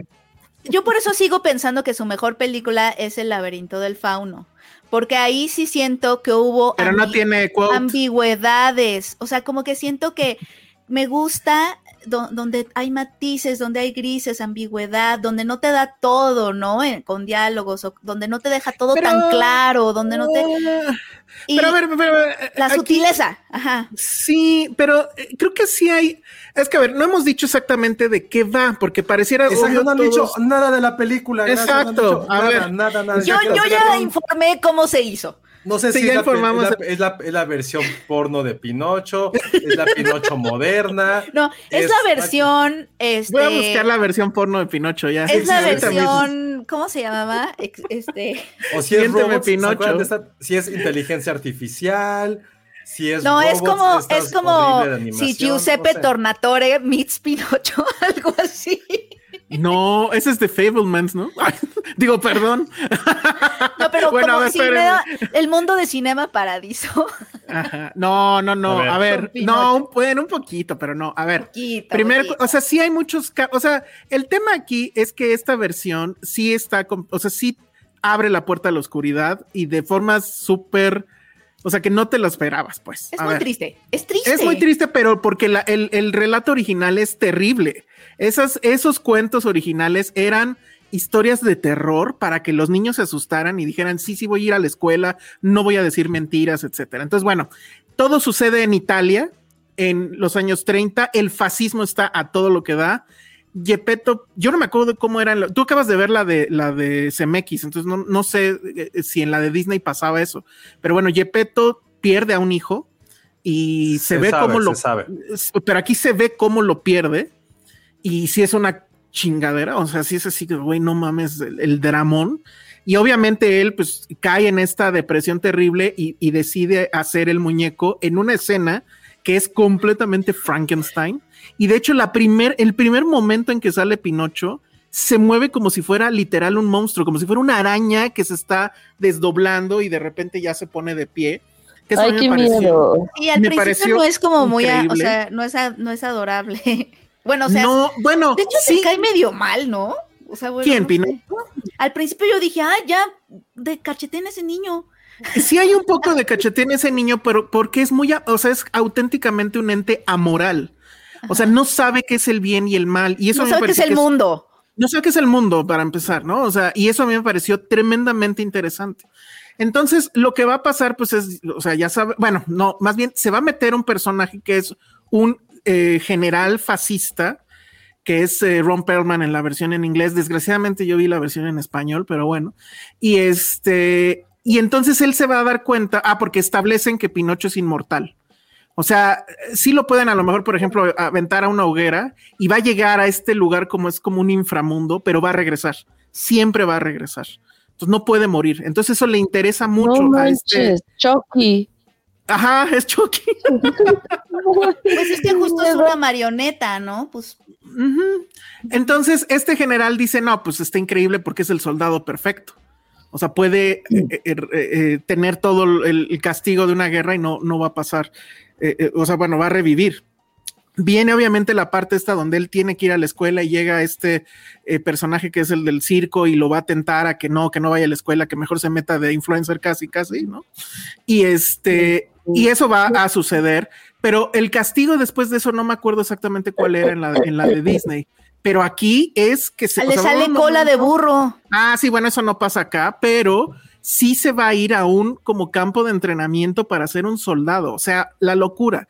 Y hay unas, y hay una, ajá, fascista. Y hay una escena donde literal sale Mussolini, no voy a decir más. Entonces, está toda esa carga de cosas donde sí se va a hablar, nos estaban preguntando si se habla mucho de la muerte, sí se habla mucho de la muerte. Sí se habla mucho de la muerte. Y, Ana, y- y no, y la verdad es que yo sí creo que no es una película para niños chiquitos. O sea, creo que no, es que no sé si decir esto, ¿será spoiler o no? Ni la animada, ni la última Boasofia que sacó Era, Disney, era lo que iba, era lo que iba a decir. Creo que Ya, la de dilo, dilo, chiquitos a mí me dio pesadillas. de ¿Se acuerdan, Sí. ¿se acuerdan, ¿se acuerdan de, de, The Flaming Lips? Do you realize? ¿Se acuerdan No. de esa canción? Sí, sí, sí. Do you realize that someday all, all the- bueno, que toda la gente que conoces y que quieres va a morir va en a algún morir. momento? Ujú. Ah, Bueno, ajá. ese es el mensaje de, de- de Pinocho, básicamente. Y sí, o sea, sí, sí, sí es muy, sí es muy fuerte, creo que es bastante terrible. Y hay una decisión, además que es así, no voy a decir cuál es, al final también respecto a todo el canon de Pinocho, que, que Guillermo del Toro lo asume y además tiene toda una argumentación al respecto. Entonces, creo que me gusta que sea así de oscura, creo que me gusta que no sea este relato de queremos asustar niños para que se porten bien, sino es más bien otra cosa que habla, pues sí, del fascismo, de cómo hay que en cierta forma enfrentarse a los totalitarismos. de hecho, da el, da el mensaje contrario, hay que deso- desobedecer. Ajá, exacto. Hay que desobedecer, hay que burlarse. O sea, si no podemos contra los totalitarios, por lo menos hay que burlarnos de ellos. Eh, y to- toda esa parte, y bueno, y, el asunto de sí, de la muerte, de, lo terrible que es que un hijo se muera antes que su padre, ¿no? Que eso es la peor de las muertes que puede haber. Entonces, habla de todo eso. A mí lo que me, sí me sorprendió es que no me impactó. O sea, no me impactó a las lágrimas, pues jamás. A mí tampoco. Y creo que tiene que ver con esa sutileza que a mí, a mí en lo personal, siempre he sentido como que quiero en Del Toro, o sea, quiero, quiero vivir esos mundos y quiero que haya un poquito de más ambigüedad y que no sea tan cuento, tan pasó esto y luego pasó esto y luego el, el- el personaje hace esto y todo te lo da así como, como si fuera un cuento tal cual, pero me gustaría que hubiera algo más de sutileza, de ambigüedad, de ambivalencia. He pensado que del toro siempre le falta como que punch. O sea, lo tiene en, en, en, el- en la, en la anterior, ¿cómo se llamaba? El, el callejón de eh, Midnight Ah, Alley. Creo que sí lo tiene, creo que sí, esa es una de sus películas más auténticamente oscuras, porque además el monstruo, pues no hay monstruo, ¿no? O sea, el monstruo es el hombre, aunque suene O sea, cliché. sí hay monstruo, pero en este caso no hay nada que redima al monstruo. Ajá, este, pero, y, y bueno, el laberinto del fauno creo que sí tiene punch, pero en, en general siempre Fauno siento tiene un que punch le, tremendo. que- siento que le falta ese golpe final, no sabe darlo, o sea, perdón, sí es el ñoño que sí sabe de monstruos, pero no sabe realmente de oscuridades, ¿sabes? Entonces a lo mejor por ahí va, ¿no? Creo que ese es el punto y no sé si eso, por eso quería armarlo en, en- en esa pregunta, ¿le hace falta el guionista o no? Pues el guionista en la anterior era su esposa, entonces, no sé. Puede ser, puede ser. O sea, en lo personal a mí siempre me ha faltado ese pasito, ¿no? En donde quiero, quiero sentir más aquí y no tanto con la cabeza. creo que lo que me pasa con Del Toro es que me quedo mucho en, oh, esa idea está padrísima, esa idea está bien padre, eso está padre, como que me quedo mucho en la cabeza y quiero algo que me, que me impacte más en lo emocional para mí creo que es como la sutileza y el que no sea un cuento tal cual en bloques, ¿no? Que te está contando cosas como pasó esto, luego pasó esto, luego cuando tuvo que desobedecer Pinocho desobedece, cuando tiene que desobedecer, desobedecer otra vez desobedece, ¿no? Como que en, viñetas que el camino del, héroe, estas cosas Sí, estoy de acuerdo con hay muchas cosas que siento como in your face. Me pasó en la forma del agua que dije, ay, esa idea está padrísima, el monstruo está increíble, ay, se enamoraron, pero era como, bueno, pero... Oh, Pacific Rim es también el camino del héroe ABC. Sí, es bueno eso, pero ahorita que también decías eso, Penny, de me encantaría vivir en un, en un mundo de Guillermo del Toro, no creo que si lo analizamos quisiéramos vivir en ese mundo. Quisiéramos si lejos y verlo como en un museo o como si fuera como esos universos de Polly Pocket. Pero realmente lo que crea del toro sí son mundos decadentes, mundos donde las fobias están por encima de todo. O sea, si lo pues pensamos desde, el espinazo, son fobias. Mímica ah, es una fobia. el espinazo es muy bueno. Son, el espinazo también. Son fobias transformadas en mundos también tiene mucha soledad el espinazo. Por ejemplo, el espinazo y el laberinto del fauno creo que están más cercanos a lo que a mí me llama mucho más de del toro. Esa parte del, ese del toro, del espinazo y del laberinto, ese es el que yo, con el que yo conecto muchísimo. No conecto tanto con, un del toro más cuentista, más este. Pues sí, como más in your face de mira la... fábula, ¿no? Esto es lo que te quiero contar. no es como cuentista, es el más es el del toro a lo mejor más arcaico. Por ejemplo, creo que también lo que tiene el espinazo, el laberinto del fauno, y por lo que dicen Pinocho, es que hay un ente maligno que no es el monstruo, que no es el monstruo que vive en ti o en la gente que conoces. El monstruo es el autoritarismo, el monstruo es realmente una figura mucho más intangible. O sea, ambas, digo, mucho más visible, evidentemente, en el laberinto del fauno, pero también en el espinazo del diablo hay Creo que es eso hay un ser maligno que es el autoritarismo también de este como orfanato en el que vivían un poquito. En el otro es evidentemente creo que, el le acabas, o el capitán. Creo que le acabas de dar al clavo. Yo lo que, extraño, yo lo que a mí a veces me hace, le acabas de dar al clavo, a la palabra clavo que estoy buscando justo. Gracias, Josué. Este, a mí a veces lo que me hace falta en Del Toro es lo intangible.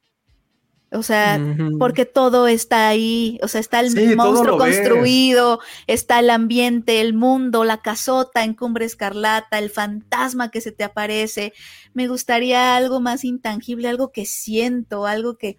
No, y las atmósferas increíbles y todo, pero, pero eso, eso a veces siento como... En el laberinto del fauno sí me quedé con muchas cosas con más cosas intangibles, como toda esta ambigüedad de que la fantasía también puede ser terrible, ¿no? Es fantasía y sangre y, o sea, esta niña vive en un lugar de, de cuentos de hadas, pero ese también, también ese lugar es es, tremendo, es pues hostil. no creo que quieras vivir en un mundo de Del Toro, creo que de fantasía. Yo sí, en Pacific Rim.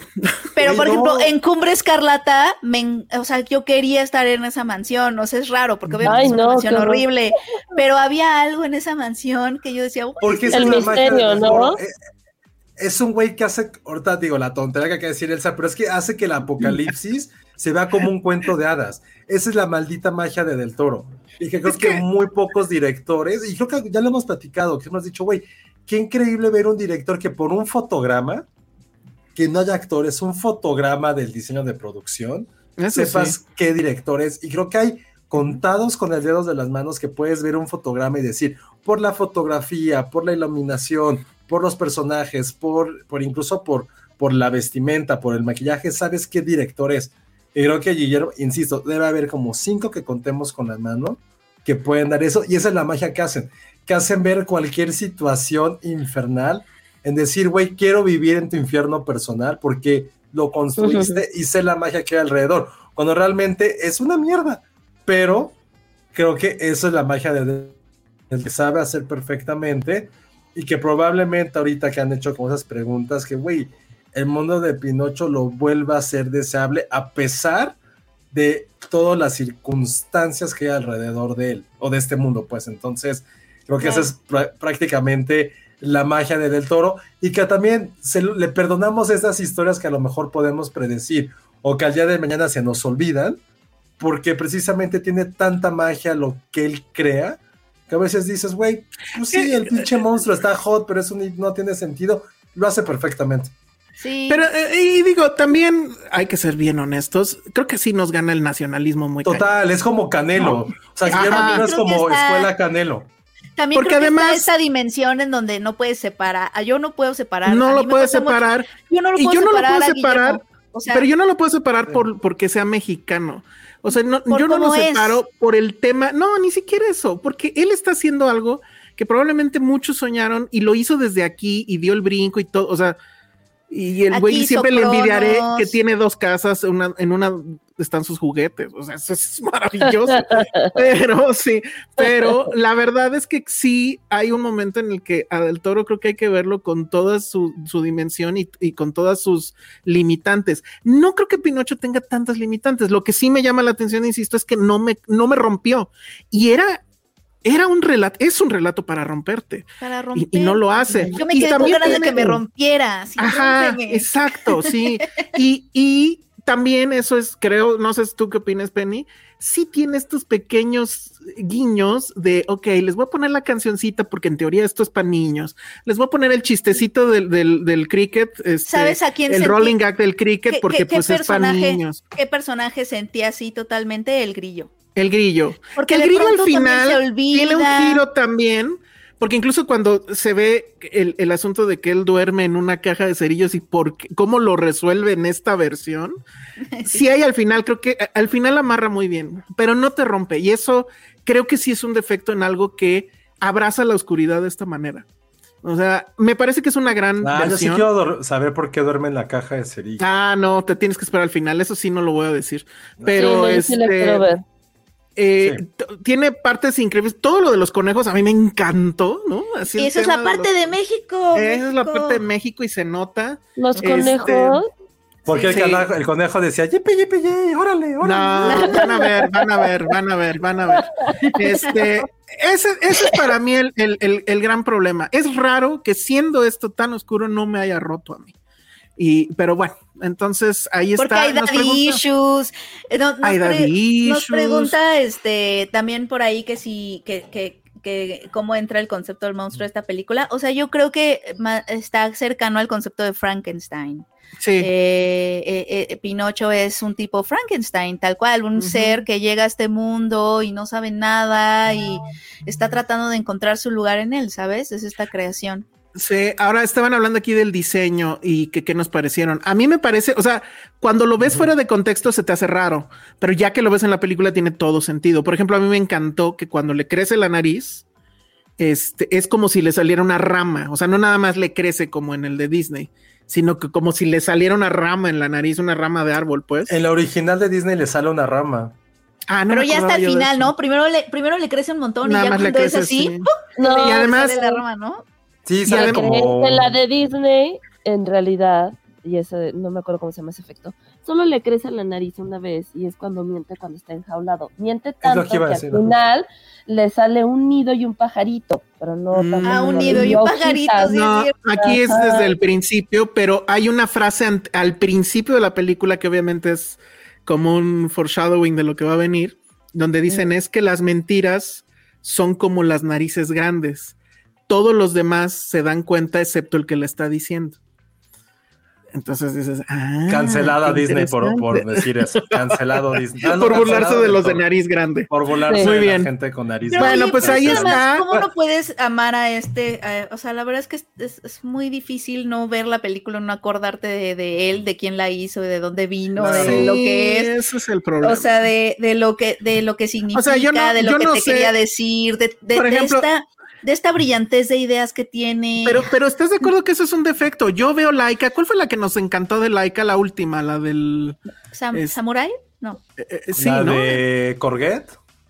No, la de que era que el eh, que era hacía los muñequitos de papel. Era, la del samurái, ¿no? Era la del samurái, sí. Cubo. El cubo, exacto. Esa nos rompió. Eso sí nos rompió a todos. No, no tanto como Zucchini o ¿cómo se llamaba? Oh, no, la vida de Calabacín. Bueno, ok, esa es otra. sí, sí, sí. Es lo más doloroso. Pero y ahí, ahí qué sabemos del director o qué sabemos, nada, no, necesitamos eso. Ya voy a llorar con Calabacín. Sí, Calabacín. Calabacín es muy cañón. Bueno, muy bien, pues eso. No, última, eso es más, última pregunta para ya cambiar de tema. Si ¿El hada madrina te da miedo que te vaya a saltar? Como no, no, no, no. No. No, está muy padre. Todo, todos los personajes secundarios, la ballena, este, la hada madrina, hay otros que creo que no salían en el original, entonces no voy a decir quiénes son, pero todos, todos los personajes están están súper bien diseñados y tienen una razón de ser, de por qué están diseñados así. O sea, incluso Pinocho, que se ve súper raro, ya que estás ahí, entiendes por qué es así. Entonces, este, sí. Sí. Eh, Oye, eh, ahorita que dijiste la, personaje secundario es la ballena, me imaginé a la ballena llegando a la alfombra roja, sí. Estaría increíble.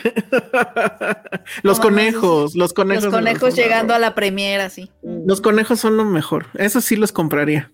la, ballena, ¿La ballena aquí sí es ballena o es un monstruo? La ballena ballena. Este, pues es un monstruo, ¿no? O sea, sí. Es una ballena, monstruo, digamos. No, no, es, que en la de Disney se acuerdan que tenía como como tentáculos raros, o sea, no era Ah, no me acuerdo de eso. Es que sí, la de Disney tiene años que no. Bueno, décadas. No, no, no, pero esta, esta nueva, no. En, la, ah, la nueva, no. Es sí es una ballenota, pero aquí la hicieron como un monstruo. Ah, claro. Este, pues se, ve muy monstruosa. A ver si se puede ver aquí.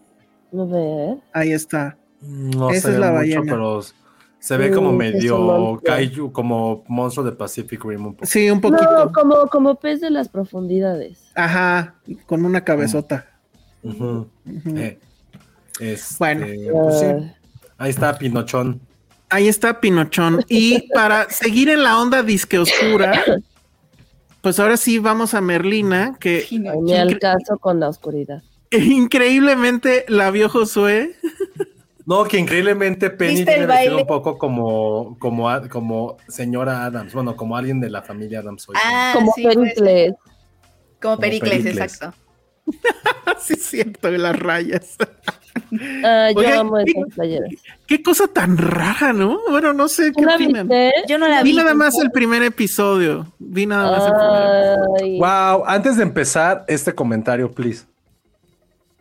Órale, Ileana Ross dice. ¿qué hora es, en Japón?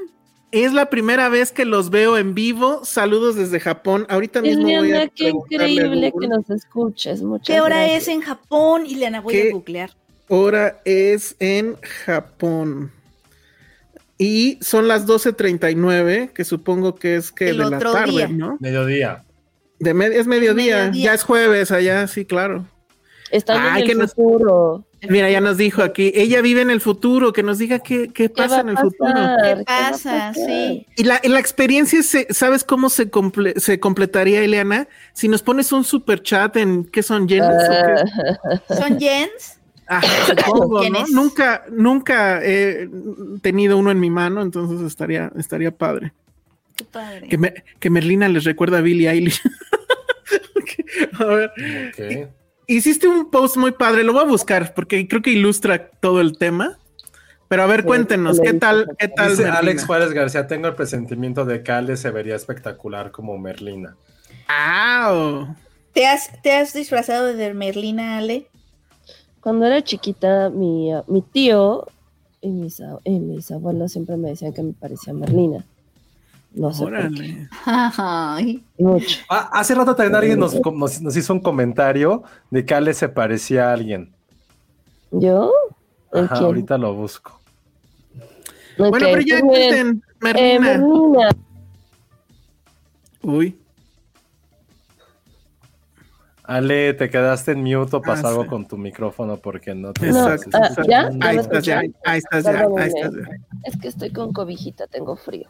Este, pues esta, en esta serie le dan protagonismo a Merlina, o sea, no es como tal la historia de la familia Adams que muchas veces. Está, perdón, tu micrófono está pegando con algo. No soy yo, no tengo micro. Ah, bueno, algo estaba pegando con algo. Mm. Mira, ahí se escucha un tambor. ¿Sí escuchan los demás? A ver, si, quieres, igual. Estás escribiendo. Sí, ah, Creo que es Penny, sí, perdón. Ya la moté, ya la moté. A ver, venga, perdón. Yo. Sí. Este. ¿Qué me quedé? Ah, no, sí. Entonces, esta, esta serie aborda más como la problemática de Merlina, su vida, su, ¿no? Al, un adolescente como tal. Entonces, la, la serie empieza con Merlina siendo pues la niña extraña el bicho raro dentro de su escuela americana totalmente normal, de, llena de blancos, donde pues obviamente no encaja y como es extraña y vengativa y como ya sabemos que es, pues terminan expulsándola y su familia la termina llevando a una nueva escuela que se llama Nevermore, donde estudiaron sus padres.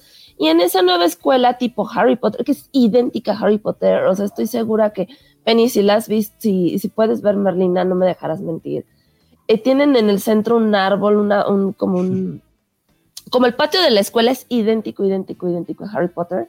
Pero bueno, entonces en esa escuela, pues obviamente van muchas criaturas, porque pues están en un mundo donde como que los seres extraños son normales, o sea, hay hombres lobo, hay sirenas, hay monstruos, este, gente rara como ella, que pues no tiene nada malo más que ser rara.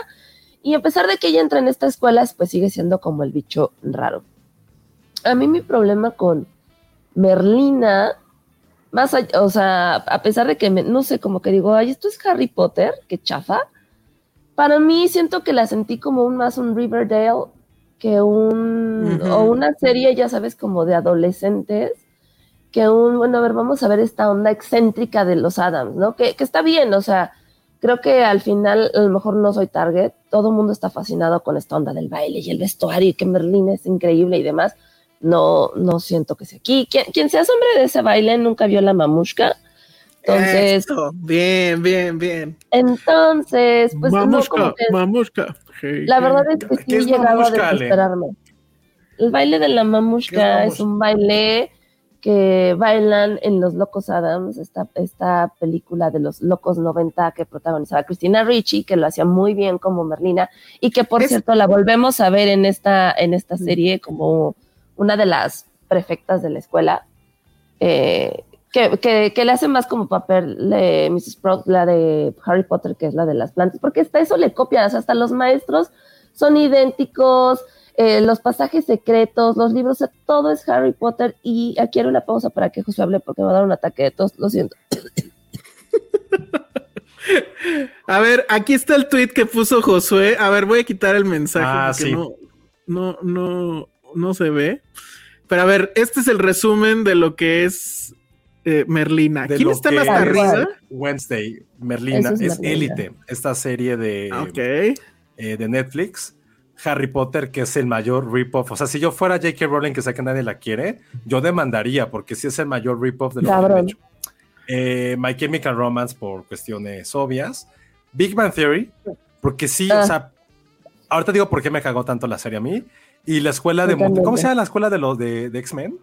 Pues la academia, ¿no? La academia de, X-Xavier. también pondría Y siento, siento que, o sea, no, no queremos, o más bien no quiero sonar como el viejito que le grita a la nube, porque es una serie para centennials y eso. Es que, güey, creo que, o sea, no es que sea algo generacional. O sea, por, por eso hay muchas películas que no importa cuando sean no importa en qué año, es simplemente la circunstancia que están poniendo. Y aquí siento que lo que pasó con Merlina, porque a ver, güey, todos fuimos adolescentes, todos nos sentimos incomprendidos. Pero esto sí es llevar el cliché del cliché, del cliché, llevarlo a otras circunstancias. Entendemos obviamente el éxito que es, porque ahora, o sea, no es que ahora resulte, pero ya hasta la nostalgia hemos está regresando, pero es como lo que me molestó mucho en Merlina es como lo que decíamos hace rato del, del toro, es como poner in your face, que es como, ay, es que eres un poquito rara, esta serie es para ti. La gente no te entiende, esta serie es para ti. Es como ponerte en tu cara de, uy, eres excepcional porque eres tan diferente a los demás. Y a mí, yo, yo lo digo, siento que es uno de los personajes que más he odiado con mayor rapidez en la historia.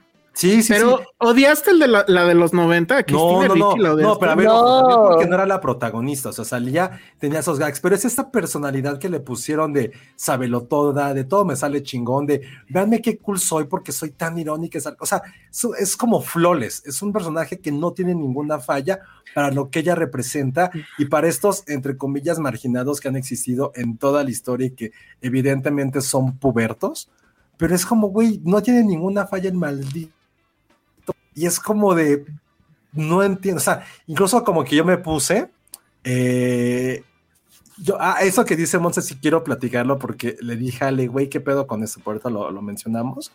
Pero fue algo ah, así que dije, güey, que me dije a mí misma, a ver, José, todas te encantan a ti como ese tipo de personajes, ¿no? Pues sí, algunas veces, ¿no? Dije, güey, o sea, así como que estaba viendo mi, mi casa y dije, güey, ok, tengo un, un póster de Rushmore, ¿no? También era un güey inmamable, sarcástico, que todo al parecer le salía bien. Pero dentro del universo de este drama de un güey sin familia, sin la mamá, hablo de esta serie en particular porque se me hicieron, dije, güey, probablemente alguien me pueda revertir de que, pues este güey era el presidente de tal, tal, tal, escribía, sabía latín, tenía coches, sí, sí, sí. Pero en este mundo de fantasía, es increíble que es esta mujer donde todo le sale bien, dije, ok, Harry Potter, güey, Harry Potter por lo menos tenía amigos que le, que le salvaban la vida todo el tiempo. no, y lo era huérfano. Muchas cosas que en Harry Potter, no le sale bien a esta mujer.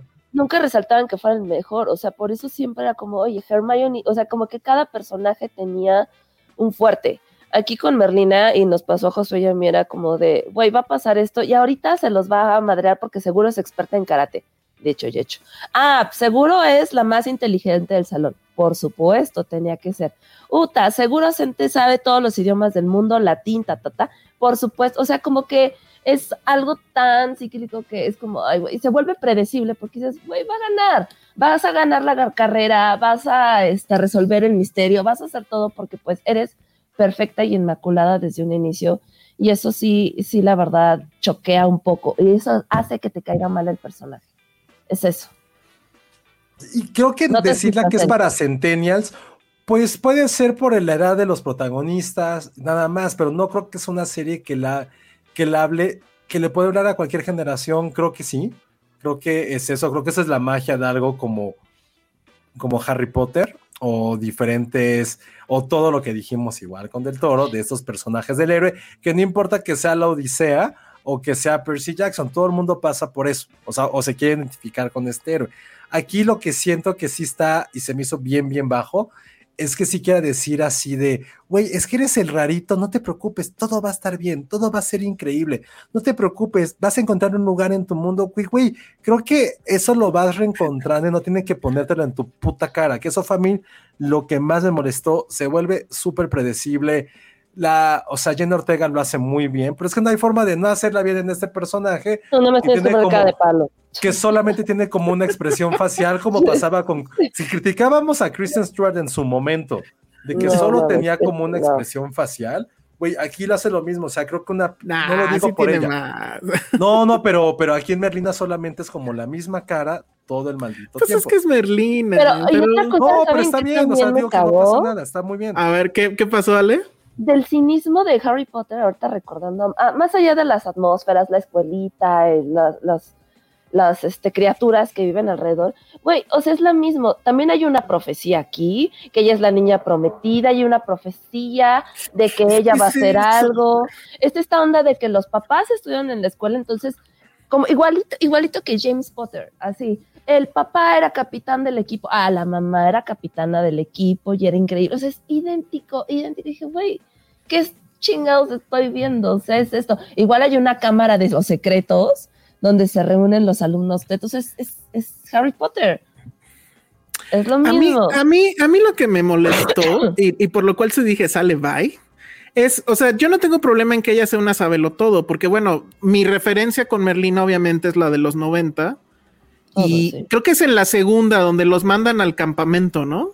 Es muy cagada. Sí. Es muy buena esa película por simplemente todo ese subtrama, donde ella obviamente gana, bueno, no gana al principio, porque recuerdan que las castigan y los mandan a la casa esta donde ven pura película de Disney, by the way, y que todos salen así, ajá, pues pierde, pero obviamente gana, ¿no? Y, y, y, o sea, al final gana. Y dije, yo no tengo problema en ver una serie donde pues sea esta mujer dark y sabelo todo, o sea, es un poco Daria, ¿no? Pero todo este tema de no, o sea, no nada más es esto, sino es bueno, al principio digo mis referencias, ¿no? Parecía Mingers, ¿no? Cuando los está presentando a todas las tribus. Y luego, pues sí, efectivamente es. Normal, normal. Eh, ajá, bueno, pero luego es Harry Potter. Y luego hay un misterio de un crimen. Y luego va a ser investigadora. Y luego decir, ah, ya. O sea, en serio es una licuachela. O sea, tiene de todo para que todos. para que todos estén contentos y en la, y hasta arriba el nombre de Tim Burton que yo no sé qué hace ahí. O sea, entiendo que él quisiera hacer un Locos Adams, pero no está haciendo un Locos Adams, es solamente la niña. La niña que es efectivamente, pues todo, o sea, es investigadora, es adolescente, es este magia, es, ama a ama todo, todos los clichés de que este es, este es lo que me caga, pero creo que ya no lo voy a decir porque en un podcast dijeron que hablamos de eso también. Pero, güey, ahora resulta que, que cualquier cosa que no entre en los de la persona, entre comillas, ya ni siquiera existe lo que es normal, o sea, ya que alguien hable tres, cuatro idiomas o que le guste el latín, güey, no te hace un pinche rarito. Y eso fue lo que me cagó de esta serie, de resulta que ahora cualquier cosa te va a ser especial y diferente. No, güey, es una personalidad. O sea, si Elsa le encantaba de adolescente leer cómics, ya, eres excepcional y te vamos a hacer una serie a ti porque eres un fucking snowflake. Saben que nunca me meto con eso, pero es que resulta que eres excepcional, eres, eres, eres algo completamente fuera de lo común. Uy, eres especial, Elsa, porque te gustan los cómics. Ale, le gusta el anime por decir algo. Uy, eres especial, Ale. Uy, cuidado con Ale. O a mí que de adolescente me gustaba, no sé, como leer poesía uy, ya soy especial por eso y te vamos a hacer tu serie. Güey, sentí eso que es como, güey, no toda la gente por hacer cosas un poco distintas de lo que dicta tu edad o de donde vives o lo que sea, te hace diferente y te hace especial. Es como, güey, son gustos, es personalidad. No, eso fue lo que te hace cool. Pero eso fue lo que más me molestó de eso de decir, güey, era porque te vistes un poquito distinto, que ahora ya, güey, vestirse de negro no te hace completamente un outcast. O sea, no me jodas creo que ya los outcasts cada vez es la gente más, entre comillas, normal. Eso es lo que realmente es un outcast ahora. Es como, güey, no me jodas, güey, no todo el mundo tiene que ser especial, lo dicen en Los Increíbles. Si todo el mundo es diferente, ya nadie es especial, güey. Aquí te lo ponen Todos son especiales, ya nadie. Te ponen en... Me molestó de esto y que tristemente siento que mucha de nuestra generación, a mi generación, a lo mejor eh, este, más joven, creo que nunca tuvieron esa palmadita en la espalda de alguien que les dijera, güey, no somos tan especiales como lo podemos creer, güey.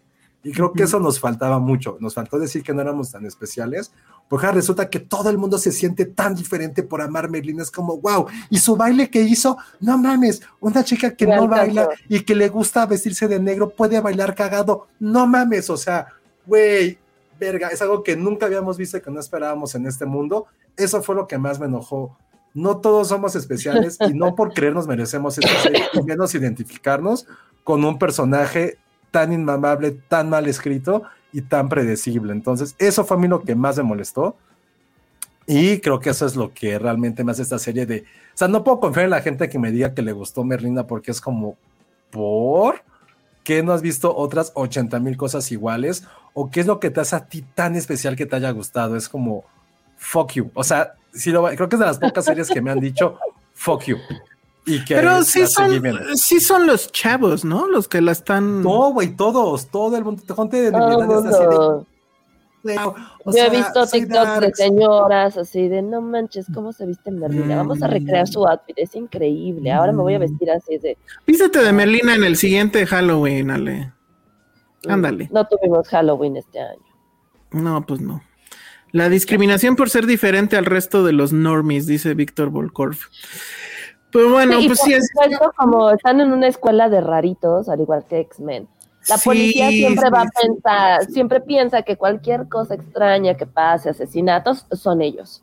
Y además esta frase de, no me acuerdo quién lo dice, pero ay, qué cosa esto de ser el paria en una escuela de parias, algo así, ¿no? Ay, Sí, mátenlo. Una cosa que me llamó la atención es este uno de los guionistas que es Alfred Gough, Y este güey tiene una filmografía, pues sí, bastante cabroncita. O sea, este güey sí moldeó ciertas cosas de nuestras vidas. Eh, es el guionista de Lethal, de Lethal Weapon 4, eh, Arma Mortal 4. Eh, él es el guionista de Spider-Man 2, que pues sí es de, las mejores, la mejor película de superhéroes. De The Mummy, dos de The Mummy, que creo que fueron la 2 y la 3, no sé, Tomb of the Dragon y... Hoy no, esa es la peor, la 3. Ah, esa es, la 3, perdón, sí. Es nada más esa. de Smallville, de, de, la serie de Smallville, toda.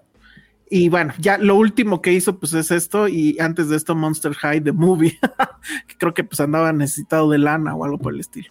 Pero bueno, sí me llamó mucho la atención eso. Y bueno, Tim Burton que dicen que no es showrunner, ok, pero pues es como el que... Ah. No, no, dos comentarios.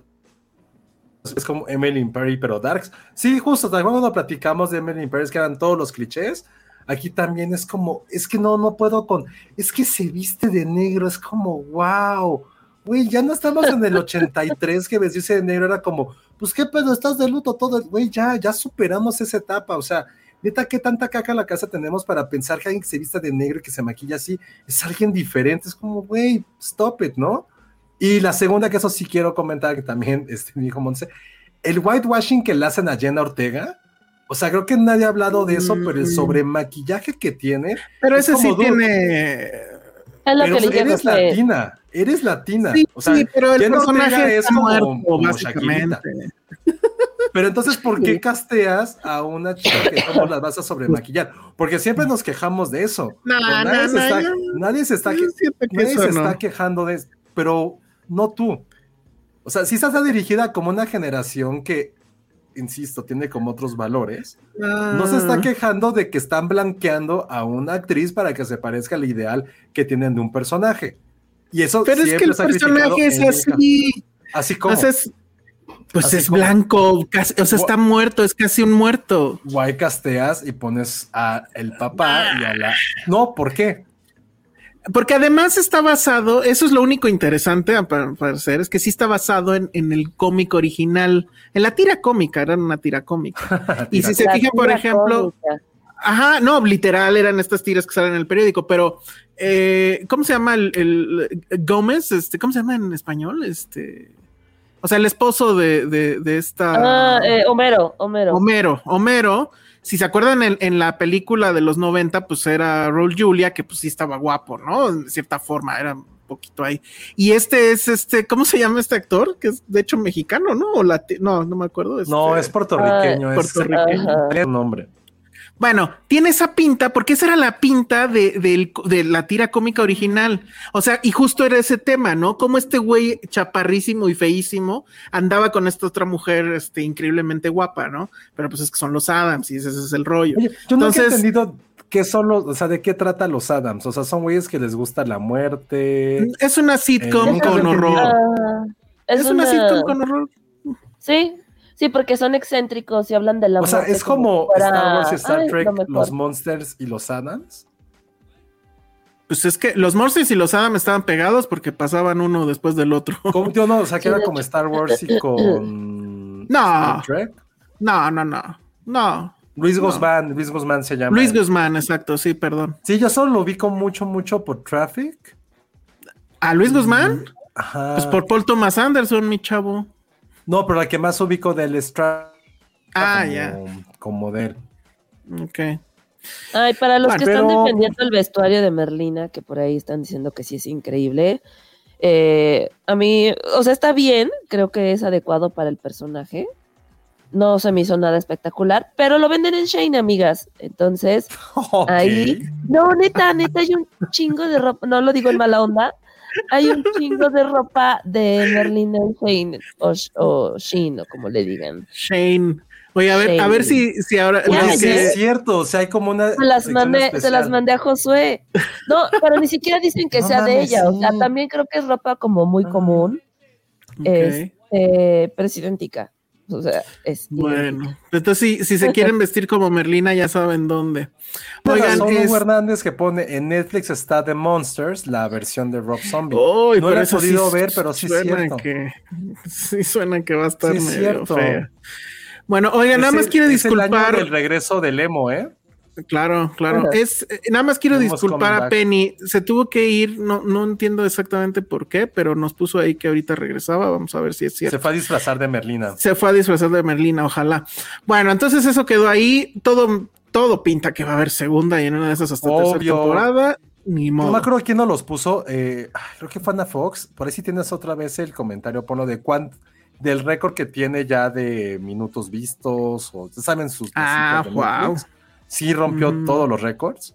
Eh, que evidentemente también hubo como ese comentario, pues sí, güey, porque... Aquí está. Eh, Dice, le ganó a Stranger Things en visionados en una semana, 341 millones 230 mil horas, que es un madrazazazazazo. Wow. Y ahí fue cuando los fans de Stranger Things empezaron a decir, sí, pero es que de Stranger Things no fue como de corrido y bla, bla, bla, bla. Entonces, digo, da igual, pero sí va a ser un mega trancazo. Creo que al mismo tiempo, pues sigue con esta parte de lo que hizo Stranger Things, ¿no? Puso como en tela de juicio a estos, entre comillas, outcasts, que creo que esa es la clave que hace Netflix. Es como, güey, vamos a pegar a los niños que se sienten completamente aislados y porque son diferentes y bla, bla, bla. Y en ese sentido tiene mucho sentido que, que Pinocho sea de Netflix también. Sí, pues también es otro outcast, ¿no? Del toro es otro outcast. Eso está interesante. Por eso Pero bueno, pues ahí está. Por eso puse de Big Bang Theory. Claro. Porque hace 10 años el ser el nerd como él será como, ay, guácala.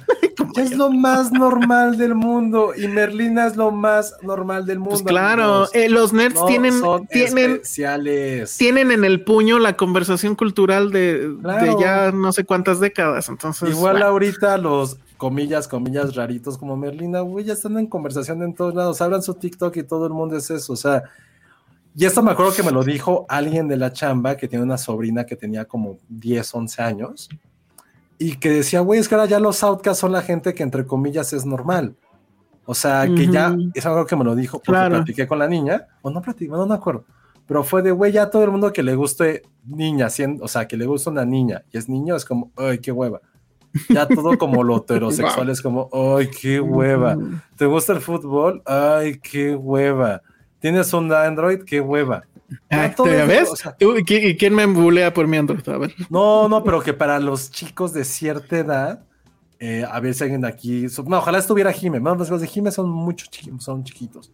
pero alguien se de aquí da como clases en secundaria. Eh, pero también. Podrían decirnos si es eso. Yo creo que sí, pero también está el tema de que nosotros teníamos la referencia de los 90. Entonces sí puedo entender que, que chavitos vean a esta Merlina y pues les huele la cabeza, ¿no? Entonces, pues creo que... Cada generación tiene sus errores. Sí, Todas las generaciones tenemos... Los heteros están out. sí, es lo que todo dice, sí, sí, sí. Bueno, pues ya, dejemos ahí Merlina. Ya es bien tarde, pero no, ahora sí que no nos podemos ir sin hablar de Andor no la, he terminado. La gente quiere hablar de, que hablemos de Andor. No la he terminado de ver, pero lo que ya vi, ahora sí ya les entendí porque estaban tan hot con ¿En qué capítulo vas? Voy cuando ya sale el de la prisión. Güey, ¿no lloraste? Eh, no puedo hablar demasiado porque no la ha visto Patty, pero. Que se ponga audífonos, que se ponga audífonos. Pero, pero, pero, lo que sí me quedé pensando es, híjole, hasta que Star Wars evolucionó, o sea, como que Star Wars se había quedado en nuestro mundo infantil y por eso lo amábamos, porque era un regreso a nuestro mundo infantil. Pero esta, Andor, es la primera que se atreve a evolucionar junto con nosotros en el lugar donde estamos y hablar de temas que nos interesan. Me llamó mucho, mucho la atención, pequeño spoiler para quien no la haya visto, que este, o sea, empieza como uno podría imaginar que es un haste movie, ¿no? Que es lo que vimos en aquellos famosos tres capítulos. Bueno, y después hay otro con un cierto ataque que tienen que hacer al imperio. Pero después se convierte en este escape de Alcatraz y está bien cabrón. está muy cabrón. Porque como tú, tú lo dijiste, no me acuerdo qué día, ahora sí ya entiendes por qué el odio al imperio. Ahora sí se siente el, amenaza del imperio. Ah, todo está conectado. O sea, ya Pinocho nos conecta a todos. Ya hablamos de Pinocho de esta gente que es como monstruo, esta gente que es outcast. Y también dijimos que lo que más nos gustaba un poco de Del Toro era como esta lucha en un momento de autoritarismo y Andor lo tiene completamente. Eh, sí, es una, es una serie que a mí me devolvió la fe en el universo Star Wars, porque sí, podemos hablar 100% lo que queramos de The Mandalorian. The Mandalorian creo que el 90% de por qué nos amamos tanto es por Baby Yoda, no nos hagamos tontos. Y la ah, neta, cada... Tiene más, pero cada es, episodio, es el Star Wars clásico bien hecho. Pero lo que dijimos, y siempre, o sea, lo dijimos, o por lo menos yo lo dije y lo voy a sostener, que sabemos que cada capítulo era como, oh, conoces a alguien, necesita ayuda, oh, soy Mandalorian, vago. Y por ahí sale Baby Yoda. Está increíble, está increíble. Lo que hace Andor es llevar una, la saga quizá más importante de cultura pop de toda la historia, con la cual hay mucha crítica, porque pues sí, es muy infantil, pero esa parte infantil fue la que muchos de nosotros nos hizo enamorarnos de distintas cosas, de enamorarnos quizá y más importante del cine. Está bien, está bien, evidentemente por hay tantos detractores también. Entre más amas algo, hay igual número de haters. Lo que, lo que hizo Andor para la gente que crecimos, maduramos, soñamos, no somos el caso, pero que tuvieron hijos y que así le heredaran a sus hijos el amor por Star Wars, es que por primera vez entendemos por qué existía esta lucha entre el bien y el mal. Generalmente era muy básica y muy triste de que Exacto. es que unos son los blanco negro, otras son los Sith, unos ven, unos ven blanco, otros ven negro, un es muy muy básica, muy ABC. Aquí en Andor y en estos 12 capítulos nos sumergimos en un mundo en el cual, con muchas referencias históricas, vemos lo que realmente es el terror de vivir en una dictadura, en una tiranía. Y un régimen totalitario, militarista. De la, parte, de la parte política que hablan mucho, realmente cómo afecta a ver, que si a lo mejor sabemos un poquito de historia o nos metemos a leer un poquito de eso, a lo mejor nunca te lo dicen los nunca te lo dicen no sé, pero escuchar estos testimonios de estas personas y que podemos ver, insisto, en un universo de Star Wars se me hizo algo increíble, algo que realmente sentías el terror, el por qué la gente se rebelaba y por qué existía esta este, esta figura tan emblemática en esta, en esta saga que eran los rebeldes.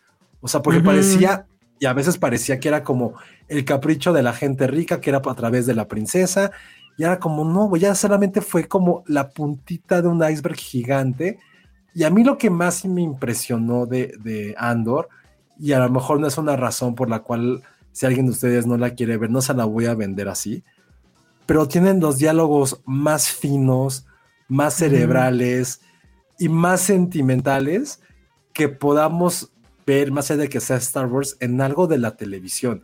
O sea, por lo menos hay dos o tres discursos que fue de, güey, te llegan de una manera tan poderosa y tan fuerte que no tiene nada que ver con que sea en el espacio, ese tipo de odisea, sino simplemente como gente común, cómo va sacrificando cosas. Y que te lo pongan en algo como tan, tan vamos a llamarlo tan banal como Star Wars, eso fue algo, algo fascinante. La verdad, eh, creo que, yo se los dije en un momento, los... Güey, qué hueva. Pero entiendes por qué ocurría, por qué pasó todo eso, y es imposible no enamorarte de esta serie, de los dos o tres personajes principales, y sobre todo que te preocupes por ellos. Creo que eso es como, güey, es algo tan mágico que cada semana era como, ¿qué les va a pasar? Sabes que Diego Luna va a sobrevivir porque sabemos cómo se muere al final de cuentas, pero creo que él era como nada más la excusa para poder ver a los demás personajes que están alrededor de él. Aquí lo que, nos dice tan inteligentes y para mí no sé si he hecho toda mi lista, pero sí tiene que estar en mi top 3 del año porque me devolvió esa fe, el querer volver a estar viendo cada cada capítulo. Por momentos, y sí lo voy a decir, creo que creo que sí le ganó a House of the Dragon, ¿eh? Creo que sí. ¡Órale! Sí, sí, sí. Declaración. Graben esto, hagan un TikTok de esto. Sí, sí, sí, no, pero por, por muchas Mira, a ver, voy a quitar esto. Está súper fuerte. Lo vamos, a ver, vuélvelo a decir, por favor. me gustó más Andor que House of the Dragon. Dicho hoy, el 30 de noviembre, tengo que hacer todavía mi lista, pero, pero digo, porque juegan como un poquito en la misma liga, o sea, no, no por ponerlos en cosas, pero juegan un poquito, un poquito en la misma liga y daban este mismo sentimiento de cada ocho días ver qué les iba a ocurrir. Son similares, pero probablemente sí, o sea, esos discursos, esta parte tan oscura que también veías y que sobre todo, y fue algo que no tiene House of the Dragon, es que evidentemente nunca ocupa la magia alrededor, no es una fantasía donde están viviendo, que sí pasa de House of the Dragon, evidentemente en Star Wars, pero, pero sí Andor fue una cosa, fue una cosa excepcional, son como esos pequeños como milagros que ocurren en algo, como en la tele, y creo que eso, eso me pasó con Andor, la neta. Porque además, o sea, tenemos el, el, antecedente de, de, que la gente de, Star Wars, Kathleen eh, Kennedy se llama, no me acuerdo, pero esta señora que, que, corrió a otros directores porque querían hacer cosas que se salían un poco del guacal de, de Star Wars, y aquí, o sea, Tony Gilroy pues completamente se sale de, o sea, ya habíamos visto en, en, en este, eh, en, en, esta otra película, ¿cómo se llama la película que sigue de esto? Se me olvidó ahorita, pero bueno, que es este también la de Diego Luna. Ya habíamos visto que sí se ah, podía tener en Rogue One. Ya habíamos visto que sí puedes tener una película de Star Wars sin que todo girara alrededor de un Skywalker, sin que hubiera básicamente no había espadas láser. Bueno, al final sí hay, obviamente, pero bueno, que se podía y que era interesante y que nos, nos mantenía ahí. Pero aquí además es de güey, olvídense ya de todas esas cosas. O sea, Skywalker termina siendo ya a estas alturas un tipo ñoñísimo. Aquí estamos hablando de una rebelión, estamos hablando de gente, de una rebelión que además no está bien organizada, donde hay eh, traiciones, donde entre ellos mismos se andan matando, donde pues el protagonista ya lleva no sé cuántas muertes, eh, cosas que la verdad no habíamos visto nunca en Star Wars y que sí son o sea, sí le dan otra dimensión al relato. Ahora, evidentemente estamos siendo, creo, un tanto condescendientes porque, pues, o sea, ya nos habían acostumbrado a puras cosas que, pues, la neta estaban bien chafas y ya tantito subieron el nivel y pues ya nos emocionamos. Digo, está bien, ¿no? Pero. Ay, sí es cierto. Pero bueno, pero vamos, o sea, no, jamás vamos a poder negar la cruz de nuestra parroquia. Yo, o sea, Star Wars está aquí, siempre va a estar aquí. Pero a mí sí me emociona que haya gente que, o sea, tan lo ama, que quiere deshacerse ya de, de, de, Como con Obi-Wan. Ándale, o sea, lo de Obi-Wan es otra vez la misma mierda. Y aquí no, o sea, sí hay un nivel, pues sí, alto, por lo menos a lo que nos había acostumbrado Star Wars. Penny, que ya regresaste, qué bueno. Este, ¿Tú la viste ya? Ya la vi toda. Ya la vi toda. La verdad es que, ¿se acuerdan cuando prometí no volver a ver una de Star Wars? Bueno, sí. pues, pues lo hice. No, la verdad, me, qué bueno que lo hice, porque en los primeros tres capítulos que se estrenaron así de golpe, fue como de, ah, tres capítulos, pero en realidad es porque los tres eran una gran introducción, ¿no? Creo que eso lo dijimos aquí. Pero me intrigó, dije, está interesante, me gusta el personaje de Andor que él dice que no es rebelde, que, es más, eh, tiene como este cinismo de, ay, ¿para qué? ¿No? O sea, mejor tratamos ahí nada más de, pero se ve que odia al imperio. Pero después se em, empezó a ver como más intriga, más intriga, eh, y, me empezó a gustar mucho, como que no habíamos visto, creo que lo dijiste alguna vez, Elsa, eh, y a mí me provocó lo mismo, no habíamos visto la complejidad de la rebelión, este, y sobre todo lo que me gustó de la, de, la, de esta representación de la rebelión es como no todo el mundo quiere lo mismo, ¿no? Y, y también, el, y cómo, cómo ser un revolucionario te destruye, o sea, lo que sucede es que eh, tú a la hora de, de, querer otros mundos, tú no vas a vivir el nuevo mundo, o sea, tú te vas a caer con el viejo. Ese, eh, discurso que hace Stellan Skarsgård de Clock. Sí. Uf, es devastador, o sea, sí es una maldita poesía escrita. los rebeldes son, son, son las personas que están luchando para que la gente del futuro, a ellos no les va a tocar, tengan un, tengan un mejor futuro, porque tú sabes que te vas a caer con el imperio, o sea, y no nada más, y no me refiero nada más a que te mueras, ¿no? Porque obviamente ese es el peligro más inminente, ¿no? Que te maten en la batalla, sino porque te destruyes por las cosas que tienes que hacer para la causa, que es, en el caso de, de, Andor sucede el, pues sé que van a matar a mi amigo, pero yo no puedo hacer nada, porque si, porque si le aviso, se cae toda nuestra misión, entonces pues que lo maten, ¿no? O sea, son esas cosas que o sea, un poco te vas muriendo por dentro en el sentido de que tienes que hacer muchas cosas bien turbias también, y eso es lo que me gusta de esta representación. O sea, también los rebeldes se andan buscando para matarse, o sea, esas cosas que dices. Sí, es pues como, sí, porque. Es como el PRD. Sí, porque, porque también como rebelde haces cosas bien feas, porque es la guerra, y en la guerra la gente se enloda, y, y, ser revolucionario no nada más es este idealismo, ¿no? Que me gusta que hay un personaje que es muy idealista en la primera misión que tiene la de Aldani. Y, y, muere, no deja un manifiesto y todo, él es el más idealista, pero la realidad es que la guerra es la guerra y todo el mundo se enloda y todo el mundo y el manifiesto está bien padre también. Sí, y todo el mundo se mancha. Y entonces está este personaje que es Andor, que él no quiere ser un rebelde, aunque claro que lo es, y todos lo saben, excepto él. Todo el tiempo se está negando a entrar a la causa, pero no puede evitarlo, no puede evitarlo porque, y esto también me gustó de la serie, que cuando vives en un sistema opresor, aunque tú quieras vivir en tu cabañita en soledad, con tu wifi y estar aislado de todo, esa opresión va a estar en todos lados. Y él se, hay un momento en donde se va, y o sea, no, va a llegar un momento en que tienes que tomar, o sea, take a stand, o sea, postura porque en, sistemas opresores no se puede estar en medio o no se puede ser tibio o no se puede estar como neutral porque llega un punto que tienes que tomar postura.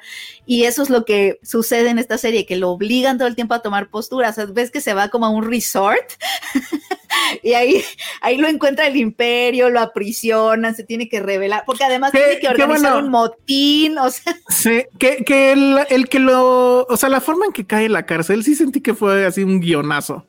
Pero se perdona porque tiene un punto, o sea, tiene, una razón muy importante que es de, es que no puedes escapar, o sea, a, este tipo de tiranías, ¿no? Te van a, o sea, las vas a encontrar. No te puedes hacer, ese, ese mensaje me encanta, que además creo que queda demasiado bien para ahorita. Es, no te puedes hacer pendejo. O sea, no hay forma, no se puede, no te puedes despolitizar, aunque No te puedes despolitizar y pues sí, o sea, está muy marcada la diferencia. O sea, si no estás combatiendo esto, los estás ayudando de una u otra forma. Entonces, pues ahí está. Y la otra cosa que también me gustó mucho es esta idea de que las revoluciones solo vienen del pueblo. Y aquí estamos viendo a senadores, gente de mucho varo, etcétera, también jugándosela. Digo, recordemos que el cura Hidalgo no era precisamente gente del pueblo, ¿eh? O sea, era la clase media ilustradísima. No. Entonces, que no se les olvide eso pues, cuando vengan y les digan que el pueblo y el pueblo, Entonces, que Star Wars te ponga a hablar de estos temas, güey, está increíble. No, y aparte, o sea, es que, es, que son, es una serie compleja, pero también de varios momentos. O sea, a mí, insisto, lo que más me gustó es la escritura. O sea, las frases que dicen eh, no, son, no son rimbombantes, pero son tienen como, como esta prosa tan, tan nítida y con mensajes tan, tan fuertes. O sea, digo, hablando de estos discursos, pero también como cositas que decían, o sea, hay una que me gustó mucho que dice Diego Luna, que era algo así como, no tenemos el lujo, no, no tenemos el lujo para saber cuándo y cómo nos vamos a preocupar por algo. O sea, no contamos con ese lujo, lo de la, la analogía que hacían con el H y con el árbol, o sea, todas esas cositas, el, el discurso final de la mamá, cuando ya es como lo Ah, que sí supieron de eso. Del, yo no he visto, me faltan los dos últimos capítulos, pero sé que hay un discurso ahí de la mamá. Pero sí supieron que, que hoy, o, bueno, hubo una entrevista en Variety, creo hoy, donde no sé si fue el guionista, supongo que sí, dijo que originalmente sí estaba escrito que dijera fuck the empire pero que obviamente ahí sí vino Disney y como el portero, no, espérate, mi chavo, no. No, no, ¿sabes qué? No, qué bueno que no lo... No, pero estuvo bien que no dijera fuck the Empire, porque sí es como muy, o sea, no necesitaba esa palabra, porque ya todo lo había dicho. Todo, o sea, todo. Híjale, pero, estaba pero el fuck the Empire estaba padre, sí estaba padre. Sí estaba. Está como de Merlina.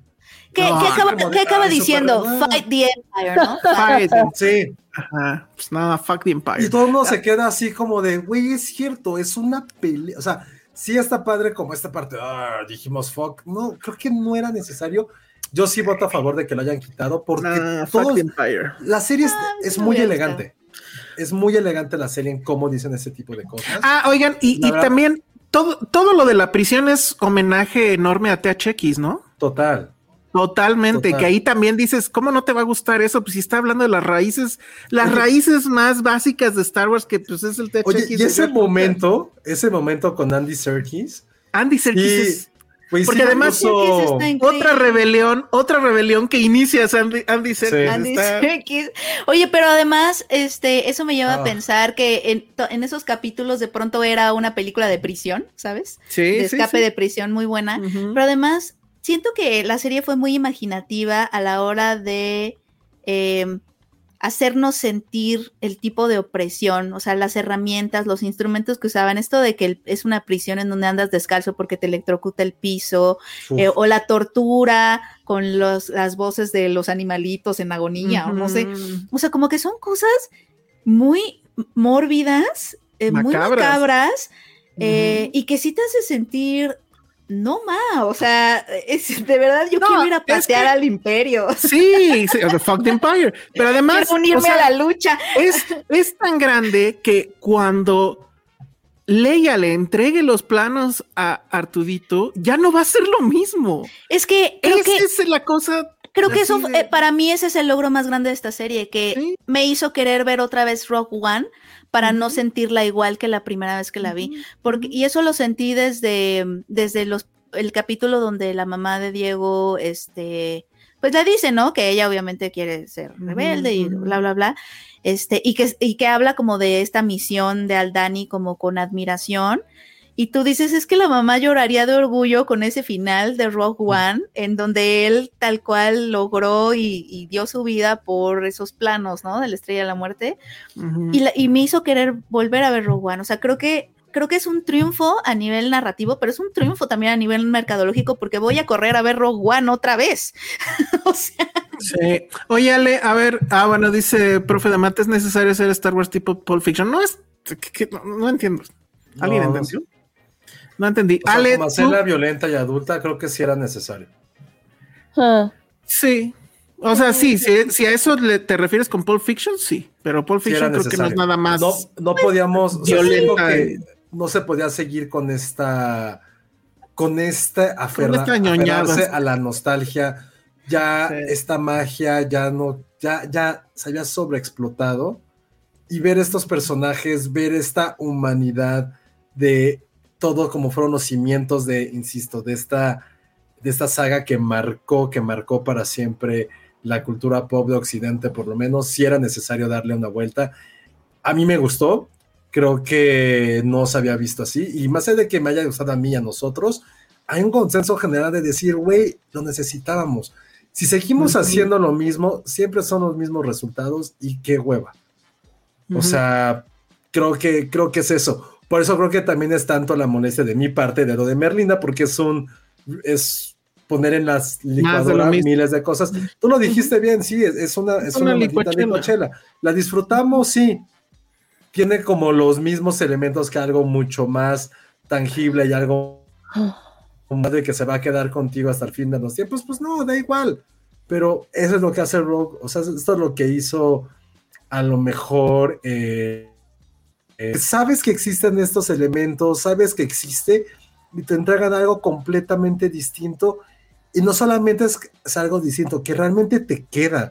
Es algo que acabar de ver la serie te pones a pensar y ya ves, va a sonar a lo mejor muy romántica parte, pero ves como ciertos sistemas opresonismos políticos o que van rigiendo nuestras vidas de una forma distinta. E insisto, lo que está bueno preguntarnos es, ¿tendría el mismo efecto si no fuera algo de Star Wars? No lo sé todavía. No lo sé, pero creo que eso le suma. O sea, el hecho de que igual fuera de Star Wars no funcionaría, lo hace más Star Wars. O sea, está muy orgánico. A ver, perdón, es que quiero saber si Ale tiene eh, todavía voz y quiere comentar algo. Es que yo no he visto Andor, nada. Nada, uy, Nada, nada, nada. O sea, por eso estás enferma. Había comentado Ay, gracias. Fíjate que yo este, estaba igual. Me dio, me dio al principio, o sea, los primeros capítulos me quedaba dormida, entonces me rendí. A mí me pasó. Pero sí se me está antojando muchísimo con todo lo que cuentan. Ahí te va, a mí me pasó igual. O sea, los tres primeros estuvieron muy bien, pero los vimos esa vez en, la premier. Entonces, bueno, los dos siguientes me pasaba como a ti. O sea, hubo un momento que lo uno de los capítulos tuve que ver en tres sentadas, pues, porque siempre me dormía. Pero en el momento en que se vuelve una película de escape, o sea, el escape de Alcatraz, ya, ahí no vas a parar, no vas a parar. O sea, hice yo Bing Watch ayer, o sea, estaba yo en el, en el cuarto episodio y ya, ya voy, ya nada más me faltan dos pero en serio, se pone muy, muy, muy bien. Y, todo lo que tiene que ver también con Skarsgård y con la, eh, eh, ¿cómo se llama? La senadora, toda esa parte que además en, el, en las precuelas era muy de hueva, ¿no? Lo de la política. Y aquí está súper bien. Eso tienes toda la razón. O sea, la política me, mm. me, me, de verdad me dormía en las otras, pero es que siento que no era buena política, honestamente. No, pues no, no era. No había intriga, no había matices, no había grises. George Lucas no sabe de eso. Está, está, está, pero aquí sí, aquí vemos todo el mundo se enloda, todo el mundo, o sea, es una cosa, qué maravilla, me, gustó mucho, me la pasé muy bien con Andor, bravo. Sí, totalmente. Y además, o sea, bueno, obviamente, pues, si sacan el monito de Skarsgård, pues igual lo compraba, pero ¿quién va a comprar el monito de Skarsgård? No, no sé. O sea, siento que también tiene ese tema, ¿no? Ya ni siquiera los juguetes tienen sentido, o sea. No, como para qué, o sea, exacto. Tampoco vi así muchísimos alienígenas, o sea, como que siento que toda la, toda esta saturación que a veces yo siento de Star Wars, justo es una serie muy limpia en ese sentido. El robotito de, Andor, pues está chistoso, pero no veo que te lo estén vendiendo. En cambio, ¿te acuerdas el robotito de Baby Leia? Lo estén vendiendo. Sí, el Baby Leia sí te lo estaban vendiendo. Ese sí estaban, no manches. Sí, sí, te lo vendían. Sí, era como Es que creo que es eso. Esta serie no te está vendiendo figuras de acción, de ningún tipo de figuritas. Eh, porque no es el asunto, o sea, todos son rebeldes, pero todos tienen un ladito raro y te das cuenta de que para que eh, cambie el mundo hay gente que se tiene que autodestruir, o sea, eso es lo que pasa. Mm. Bueno, dice la tía Freddy, yay, Penny no aplicó el Internet Explorer. aplausos, aplausos. Bueno, muy bien. Creo que nos tenemos que ir ya. Nos quedó pendiente una película que yo empecé a ver y que sí me estaba gustando, pero ya no la terminé de ver, que es la de Jonah Hill, que tú sí la viste, Penny. Sí, la podemos comentar la próxima, porque creo, que, sí, la quería ver, ¿no? Sí, porque son dos horas y media ya casi. Sí, ya llevamos casi dos horas y media, entonces sí. La próxima, yo creo también, bueno, no sé si, bueno, ya me quedó claro que José no va a ir al cine, no sé si ustedes le van a dar oportunidad a Bones and All, yo ya la vi, porque estaba, pues quisiera. estuvo en este, en Cabos, y, y, si no, nuestra corresponsal en Monterrey, Sandra Pineda, ya también la vio, ya pueden leer su texto en filmsteria.com. Entonces, pues también la vamos a aguantar. El trailer de Cocaine Bear no lo he visto, quiero verlo. El trailer de la nueva de la nueva, pues sí es la nueva, de Super Mario Bros. Ale, te, te, te removió oh, No, no manches, la muero por verla. O sea, desde que escuchas la musiquita, la voz, está cabrón, no, no, no. Ah, bueno, escuchas a Chris Pratt y te da para abajo, pero todo lo demás. no, si quieres te da, no importa, no importa. Neta, sí está muy cabrón. Sí, sí, la quiero ver. Ahí sí, sí, sí, Muy bien. Bueno, este, pues creo que con eso ya nos vamos porque yo tengo que hacer facturas para Hacienda. Muy bien. La vida adulta. Ah, Ay, gracias a todos por sus por sus deseos de que me recupere y perdonen que no hable mucho, porque si hablo mucho me dan ataques de todos. Mira, Jack Fan también nos da un super chat. Muchas gracias, Jack Fan. Jack Fan ya es la única persona que nos mantiene en este programa. Es ¿eh? muy mal, amigos. Pero dice saludándonos y que también está enfermo. Ya me, ya me dio miedo. Ya, lo siento mucho. Mejórate pronto. Es horrible estar aquí. hay que seguir usando cubrebocas, pero bueno. Sí, de hecho sí, ¿eh? Pues sí, bueno, muy bien. Redes sociales, Penny. Eh, arroba Penny Oliva. Muy bien, Ale. Arroba Ale Kazagi. Josué. Arroba Josué Corro. Gracias a todos por lo de Spotify. Sigan mandando sus pantallazos. Y eh, tenemos una noticia que no tan está tan segura, pero ah, sí, sí, eh, bien navideñas, donde pinches está Die Hard. Eh, está mi pobre Angelito 1 y 2, Home Alone 1 y 2. y la de Jack, que también es del universo de Merlina, ya nos cansamos de hablar de eso. Pero probablemente tengamos algo especial con Jomalón para la próxima semana. Entonces va a ser algo muy, muy especial. Apenas se está negociando con Cinemex que se va a armar, pero estén atentos a nuestras redes y esperamos que vayan a esa cosa tan especial que se está armando. Entonces, tomamos la próxima semana que Elsa no va a estar. Vamos a hacer nuestro, nuestro especial de Navidad. Qué bueno, ya yo estamos soy el 100% en diciembre.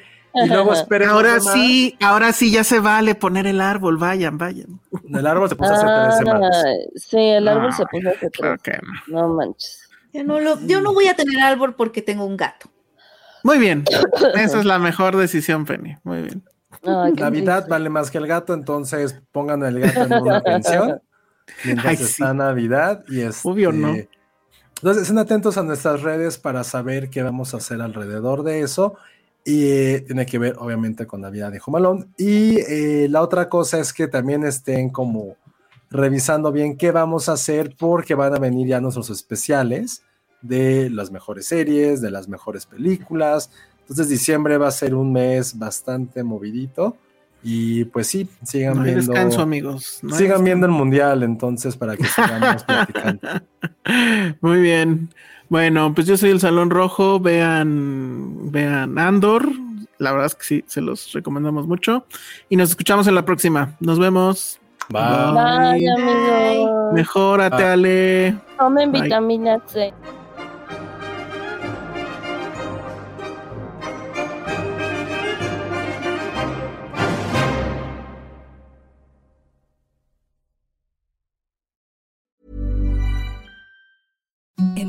the softest sheets you've ever felt. Now imagine them getting even softer over time. That's what you'll feel with Bowl and Branch's organic cotton sheets. In a recent customer survey, 96% replied that Bowl and Branch sheets get softer with every wash. Start getting your best night's sleep in these sheets that get softer and softer for years to come. Try their sheets with a 30-night guarantee. Plus, get 15% off your first order at bowlandbranch.com. Code BUTTERY. Exclusions apply. See site for details.